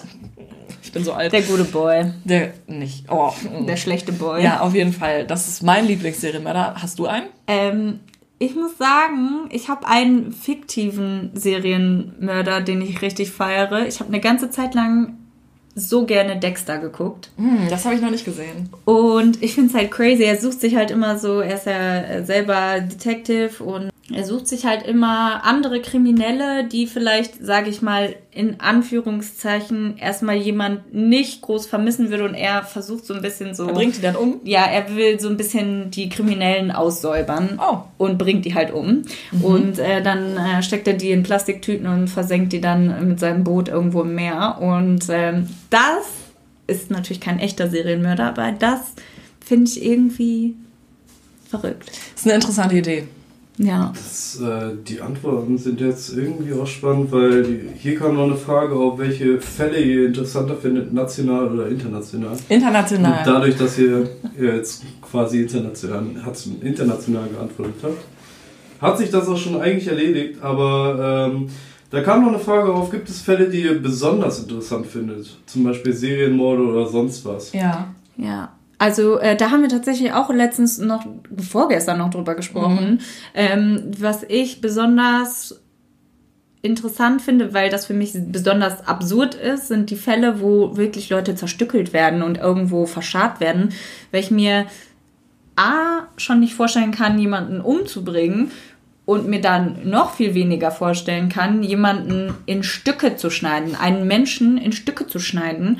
Und das finde ich immer besonders krass und ähm, ansonsten auch so Beziehungstaten, wo es dann vielleicht auch mal ähm, ja durch den Partner oder die Partnerin dazu kommt, dass ähm, ja da ein Mord passiert und weil das besonders nah, glaube ich, an jedem von uns ist, dass man selber einmal in die Situation kommen könnte, dass einem das passiert, oder? Ja, Ja, ich habe dir jetzt in der letzten Minute tatsächlich gar nicht zugehört, sorry. ähm, an dieser Stelle möchte ich einmal kurz sagen, hallo Kim. Meine liebe Freundin Kim schaut uns gerade zu. Hallo, Kim. Deswegen, hallo Kim. ähm, mein, oder was ich sehr interessant finde, oder am interessantesten an Fällen, ich weiß jetzt nicht, was du gesagt hast, aber ich sag's jetzt einfach, sorry, ist da, ja, wenn so richtig weirde Sachen passieren. Also falls ihr die, ich glaube Folge 8 oder so gehört habt, bin mir nicht sicher, welche Nummer es ist, oder in Folge 9, ähm, das mit dem Mühlenmord, da hat der Mörder ja so Vogelfutter zum Beispiel Ja. auf der Leiche verstreut und die Brüste neben den Kopf gelegt und das ist ja ein Verhalten, was super seltsam ist und der Typ hat das ja nachher auch nicht erklärt und deswegen ist Was? das das so verrückt, Ja. dass ich das ich kann mir einfach nicht vorstellen, was in seinem Kopf vorging und Ja. das finde ich halt das finde ich super interessant. Ja, genau. Gibt's von unserer Seite denn eigentlich einen Lieblingsfall von denen, die wir bis jetzt behandelt haben? Ähm, Gibt's da irgendwas, was dir besonders gut gefallen hat? Zusätzlich wäre nochmal interessant, euren Lieblings-ungeklärten Fall. Also Uh. ein Code Case. Ein Lieblings-Cold Case? Boah, da gibt's Boah, da hätten wir uns jetzt voll darauf vorbereiten müssen auf die Frage. einen das ist Lieblings schwierig. Cold Case. Habt ihr einen Lieblings Vielleicht Cold Case? ähm, d- äh, Maddie McCann. Ja, Ja. Maddie McCann. Das, Ja. das würde mich tatsächlich auch interessieren. Ja, also generell so Vermisstenfälle. Oh, ich bin einfach Lars Mittag. Lars Mittank. Oh mein Gott, ja.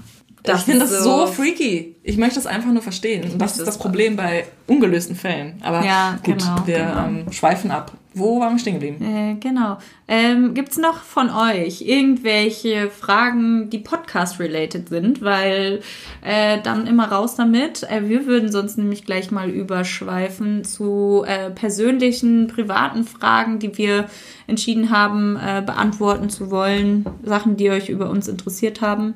Ich würde sagen, Crime Time hat nochmal gefragt, ob ihr euch vorstellen könntet, ein eigenes Buch zu schreiben. ja. Ich habe tatsächlich schon drüber nachgedacht. Ich habe noch nicht mit dir drüber geredet. Hm, Okay. Also wir reden jetzt sicherlich über ein kriminalistisches Buch, weil Ja. die anderen Bücher lassen wir jetzt mal außen vor. Ähm, ja, ich habe darüber nachgedacht, Echt? dass ich es mega gut fände, ein Buch zu schreiben über solche Fälle, aber das habe ich noch nicht zu Ende gedacht.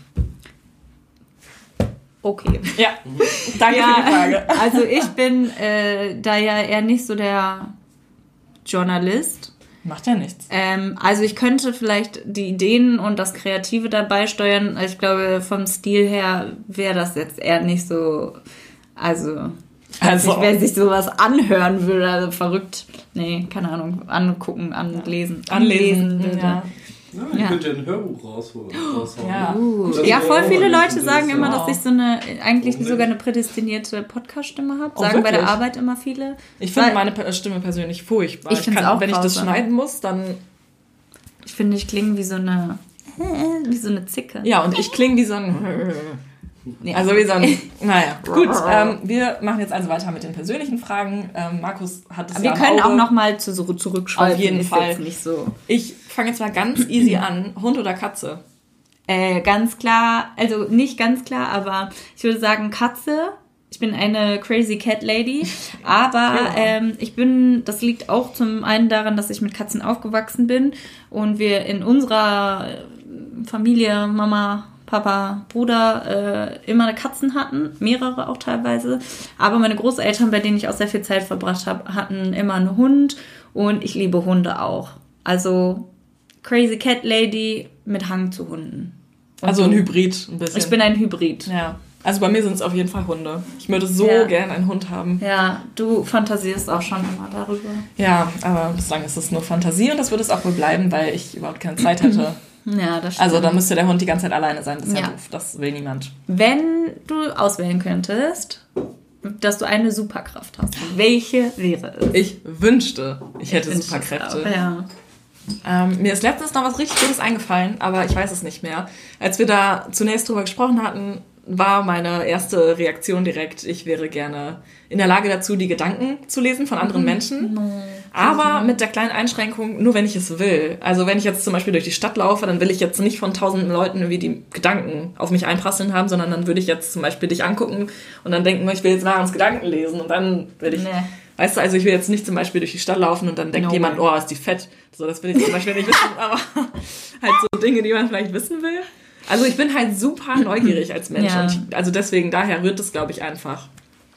Nee, also ich glaube, ich würde tatsächlich entweder unsichtbar sein oder fast noch lieber fliegen können. Ah, ich weiß wieder, ich weiß nicht, mit wem ich darüber gesprochen habe, aber ich glaube, meine Mutter hat mir das gesagt. Ja, was denn? Meine Mutter meinte, sie würde gerne Zeitreisen können. Das habe ich gesagt. Ah, das hast du gesagt. Nee, aber dann hat meine Mutter irgendwas anderes gesagt. deine Mutter. Zeit...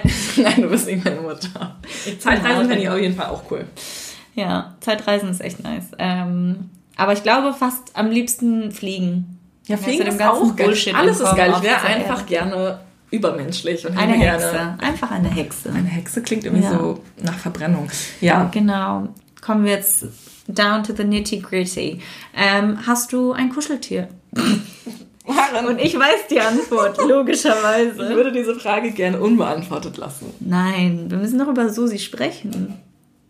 Du blödi. Du Blödi. Ja, Stefanie hat ein Kuscheltier, hatte ein Kuscheltier, es sind nur noch so kleine Fäden und Fetzen.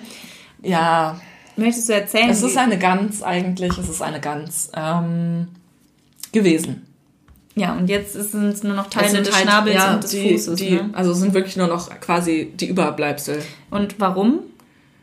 Weil ich es sehr gerne kuschele. Und dann hat es sich irgendwann aufgelöst über die Jahre. Was soll ich sagen? Also Intensives Kuscheln. Intensives dir. Kuscheln. Und du fummelst da immer beim Lesen ja, gerne dran. es ist halt entspannt. Andere Leute haben halt, weiß ich nicht. So ein Stressball und du Ja. Susi. Ja.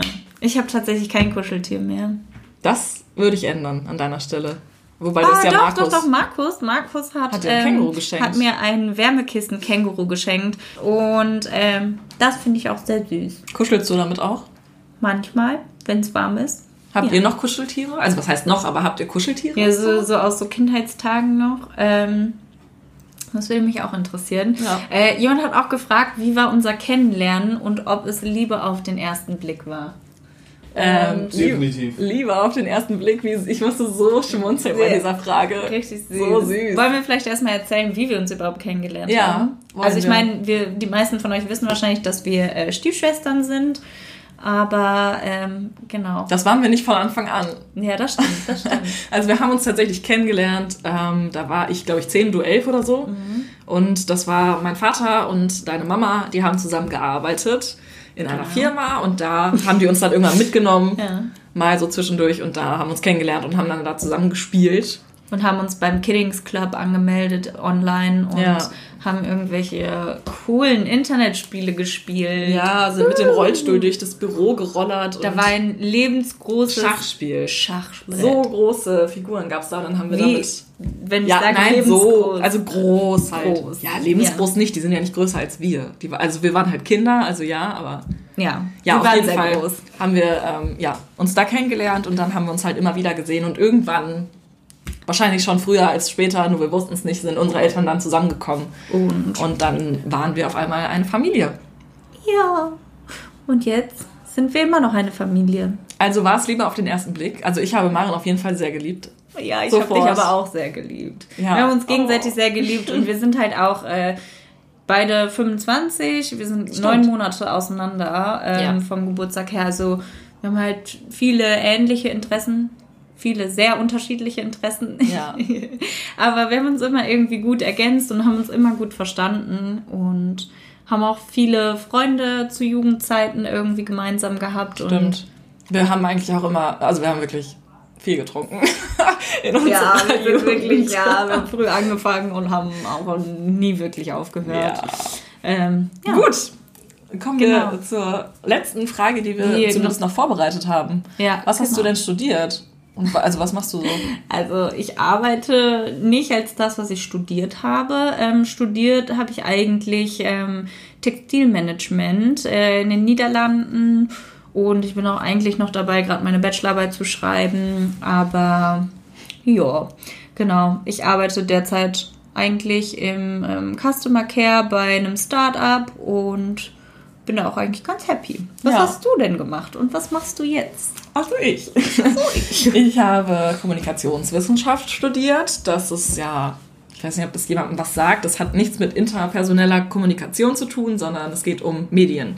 Weißt du Bescheid? Medien. Und bin jetzt Journalistin. Ja, habe ähm, zwei Jahre ein Volontariat gemacht und bin jetzt also Online-Redakteurin und ähm, habe nebenbei außerdem noch, wenn ich das so sagen darf, ein Kleingewerbe, wo ich Kerzen Ja. verkaufe. Da oben seht ihr übrigens die True Crime Kerze. Hashtag Werbung. Hashtag Werbung. Die es übrigens auch in den Shop zu kaufen gibt. Genau. Aber ja, das nur Falls- so am Rande. Eine True Crime Kerze.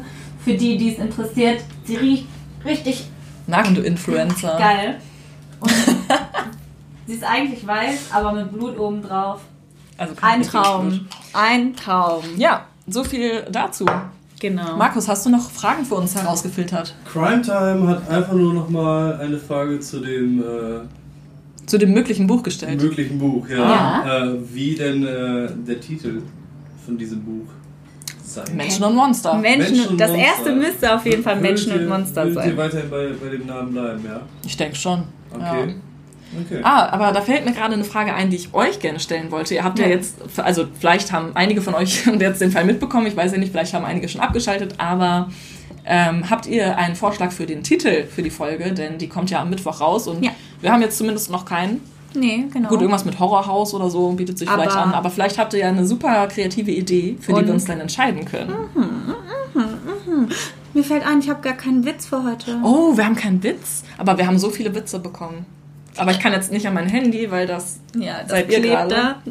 und du Und- kannst nicht an dein Handy. Nee, aber fragen wir erstmal, gibt es final irgendwelche Fragen, Markus? Hier werden noch gefragt, äh, hier wird noch gefragt, welche Hobbys ihr denn sonst noch außer True Crime habt. Habt ihr Hobbys? Oh, ich habe so viele Hobbys. Ihr habt so viele Hobbys. Ja. Habt ihr. Zeit mitgebracht? Ich fange jetzt mal an. Los geht's. Das ist ganz gut, Also- weil ich habe eigentlich keine Hobbys. Das Dein gleicht Pod- dein. Podcast ist Ja, mein Hobby. Podcast ist mein Hobby, aber das ist ja außerhalb von Hast du True nicht jetzt schon einen grünen Daumen entwickelt? Stimmt. Crime. Naja. Also einen toten Schwanz. Hm, ja, egal. Stefanie fängt an. Ähm, okay, also ich reite gerne und habe eine Reitbeteiligung an einem Pferd. Das heißt, ich bin dreimal die Woche am Stall.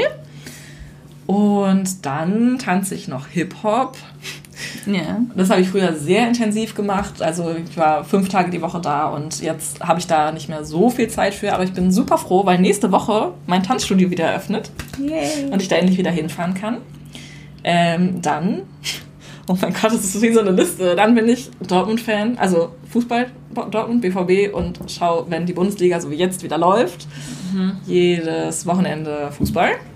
Du schreibst. Ich schreibe, genau, ich schreibe gerne Geschichten. Ich habe zwar noch nichts veröffentlicht, es ist alles noch so ein bisschen in den Babyschuhen, aber ich schreibe und du ähm, musst dir das immer anhören, was ich Nein. so schreibe. Ich muss nicht, ich darf mir das Du darfst dir anhören. das anhören, Ja. genau. Was habe ich noch? Ach ja, die Kerzen. Kerzenbusiness läuft bombastisch bis jetzt für das, was es ist. Ich glaube, das war's. Ja, also ich gehe arbeiten und Ende. Nein, ich liebe, also keine Ahnung, ich weiß nicht, irgendwie so das, was man, das Typische, was man so mit 14 ins Freundebuch reingeschrieben hat. Freunde, Äh, mit Freunden treffen, Kino. Kino, gehen, ähm, Essen und Schlafen zählt auch als Hobby. uh, ja, Essen Kochen. und Schlafen ist eine große Leidenschaft von mir. Du Ähm, kannst auch ganz gut atmen. Atmen kann ich auch sehr gut. Und ähm, genau, wie Markus äh, bereits eingeworfen hat, äh, wir haben uns letztens dran versucht, einen grünen Daumen zu entwickeln auf seinem ba äh, Balkon. Leider eher so nicht so erfolgreich. Wir warten seit mehreren Wochen darauf, dass die Samen endlich irgendwie so ja, keimen. Aber ich glaube, da können wir vergeblich drauf warten. Und das heißt, falls jemand sein Hobby mit mir teilen möchte, ich bin offen für alles Neue im Hobbybereich. Let me know. Vielleicht weiß ich ja noch nicht, dass da irgendwie das geilste Hobby außer Beste äh, noch irgendwo draußen gibt. Ja.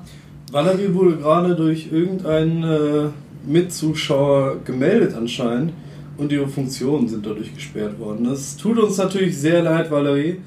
Was? Ähm, Wer macht denn das kann sowas? Valeria jetzt nicht mehr wir sehen. hoffen nicht, dass das doch. Valerie ist noch dabei, die kann noch kommentieren. Aber ähm, so, irgendwas ist da schiefgelaufen. Ich weiß nicht was. Okay. Meldet die liebe Valerie bitte nicht, Bitte wenn nicht. Valerie hat nichts getan. nichts Valerie getan hat. Ja. Hier hat jeder äh, Existenz. Äh, Jeder hat die gleichen Ja. Rechte. Ja, wirklich, genau. Ne? Ja, Gibt's aber noch irgendwas ähm, anderes?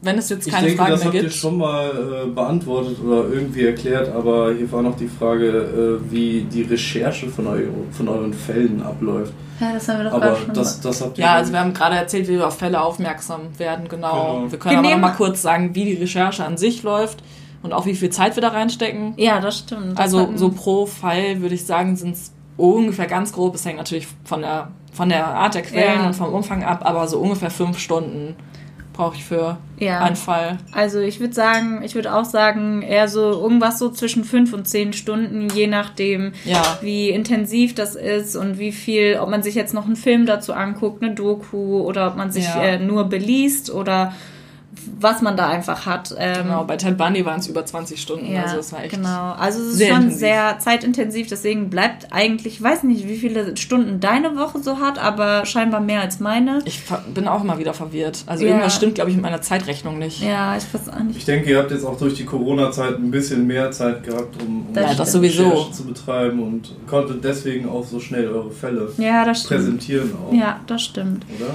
Ja, aber es ist auch ähm, für uns war es natürlich jetzt auch der Anfang und äh, gepaart damit, dass es jetzt halt natürlich Corona-Zeit ist, man kann nicht wirklich was machen.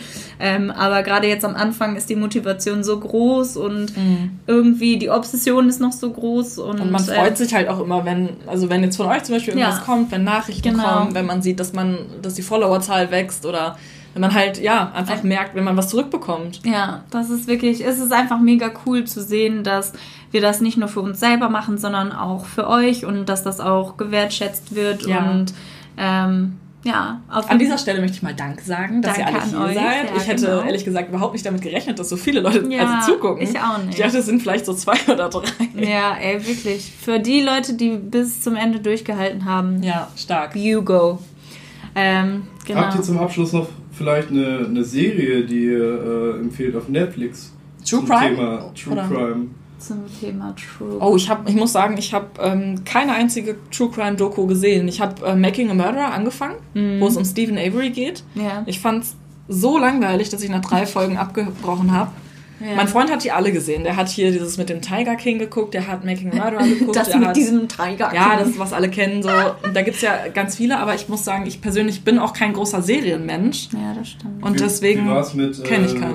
äh, Don't Fuck with Cats? Oh, Stimmt, ja. das wolltest du- Don't Fuck with Cats habe ich geguckt, fand ich grandios und ähm, einfach heftig. Äh, also wirklich ich weiß nicht, was, ob ihr das alle gesehen habt oder nicht, aber kurz zusammengefasst ähm, geht es da um die Internet-Community, die nach dem Upload eines äh, Videos herausfinden will, wer der Mann in dem Video ist, denn er hat ähm, in mehreren verschiedenen Videos Katzen gequält und getötet. Und äh, ja, daraus ergibt sich dann eine Hetzjagd durchs Internet, online, offline und äh, am Ende ist jemand tot und am Ende wird auch jemand gefasst. Also es ist ein Solved Also eine Case. Empfehlung. Ähm, kann ich nur empfehlen. Und ein anderer Fall, also anderer True Crime related ähm, ist The Staircase, habe ich, Hast du ähm, gesehen? habe ich gesehen. Oh. Und ich muss sagen, ich bin bis heute mir nicht sicher, was ich glauben soll. Also Mhm. es ist, es ist crazy.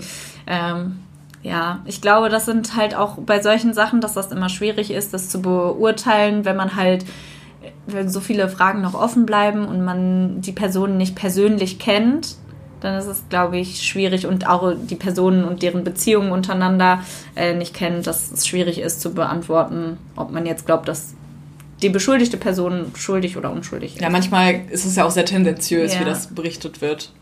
Ja. Ähm, ja, zum Abschluss würde ich sagen, euch noch mal kurz daran erinnern, dass wir immer für Fallvorschläge offen sind. Genau. Das wollte ich sagen. Ja, genau.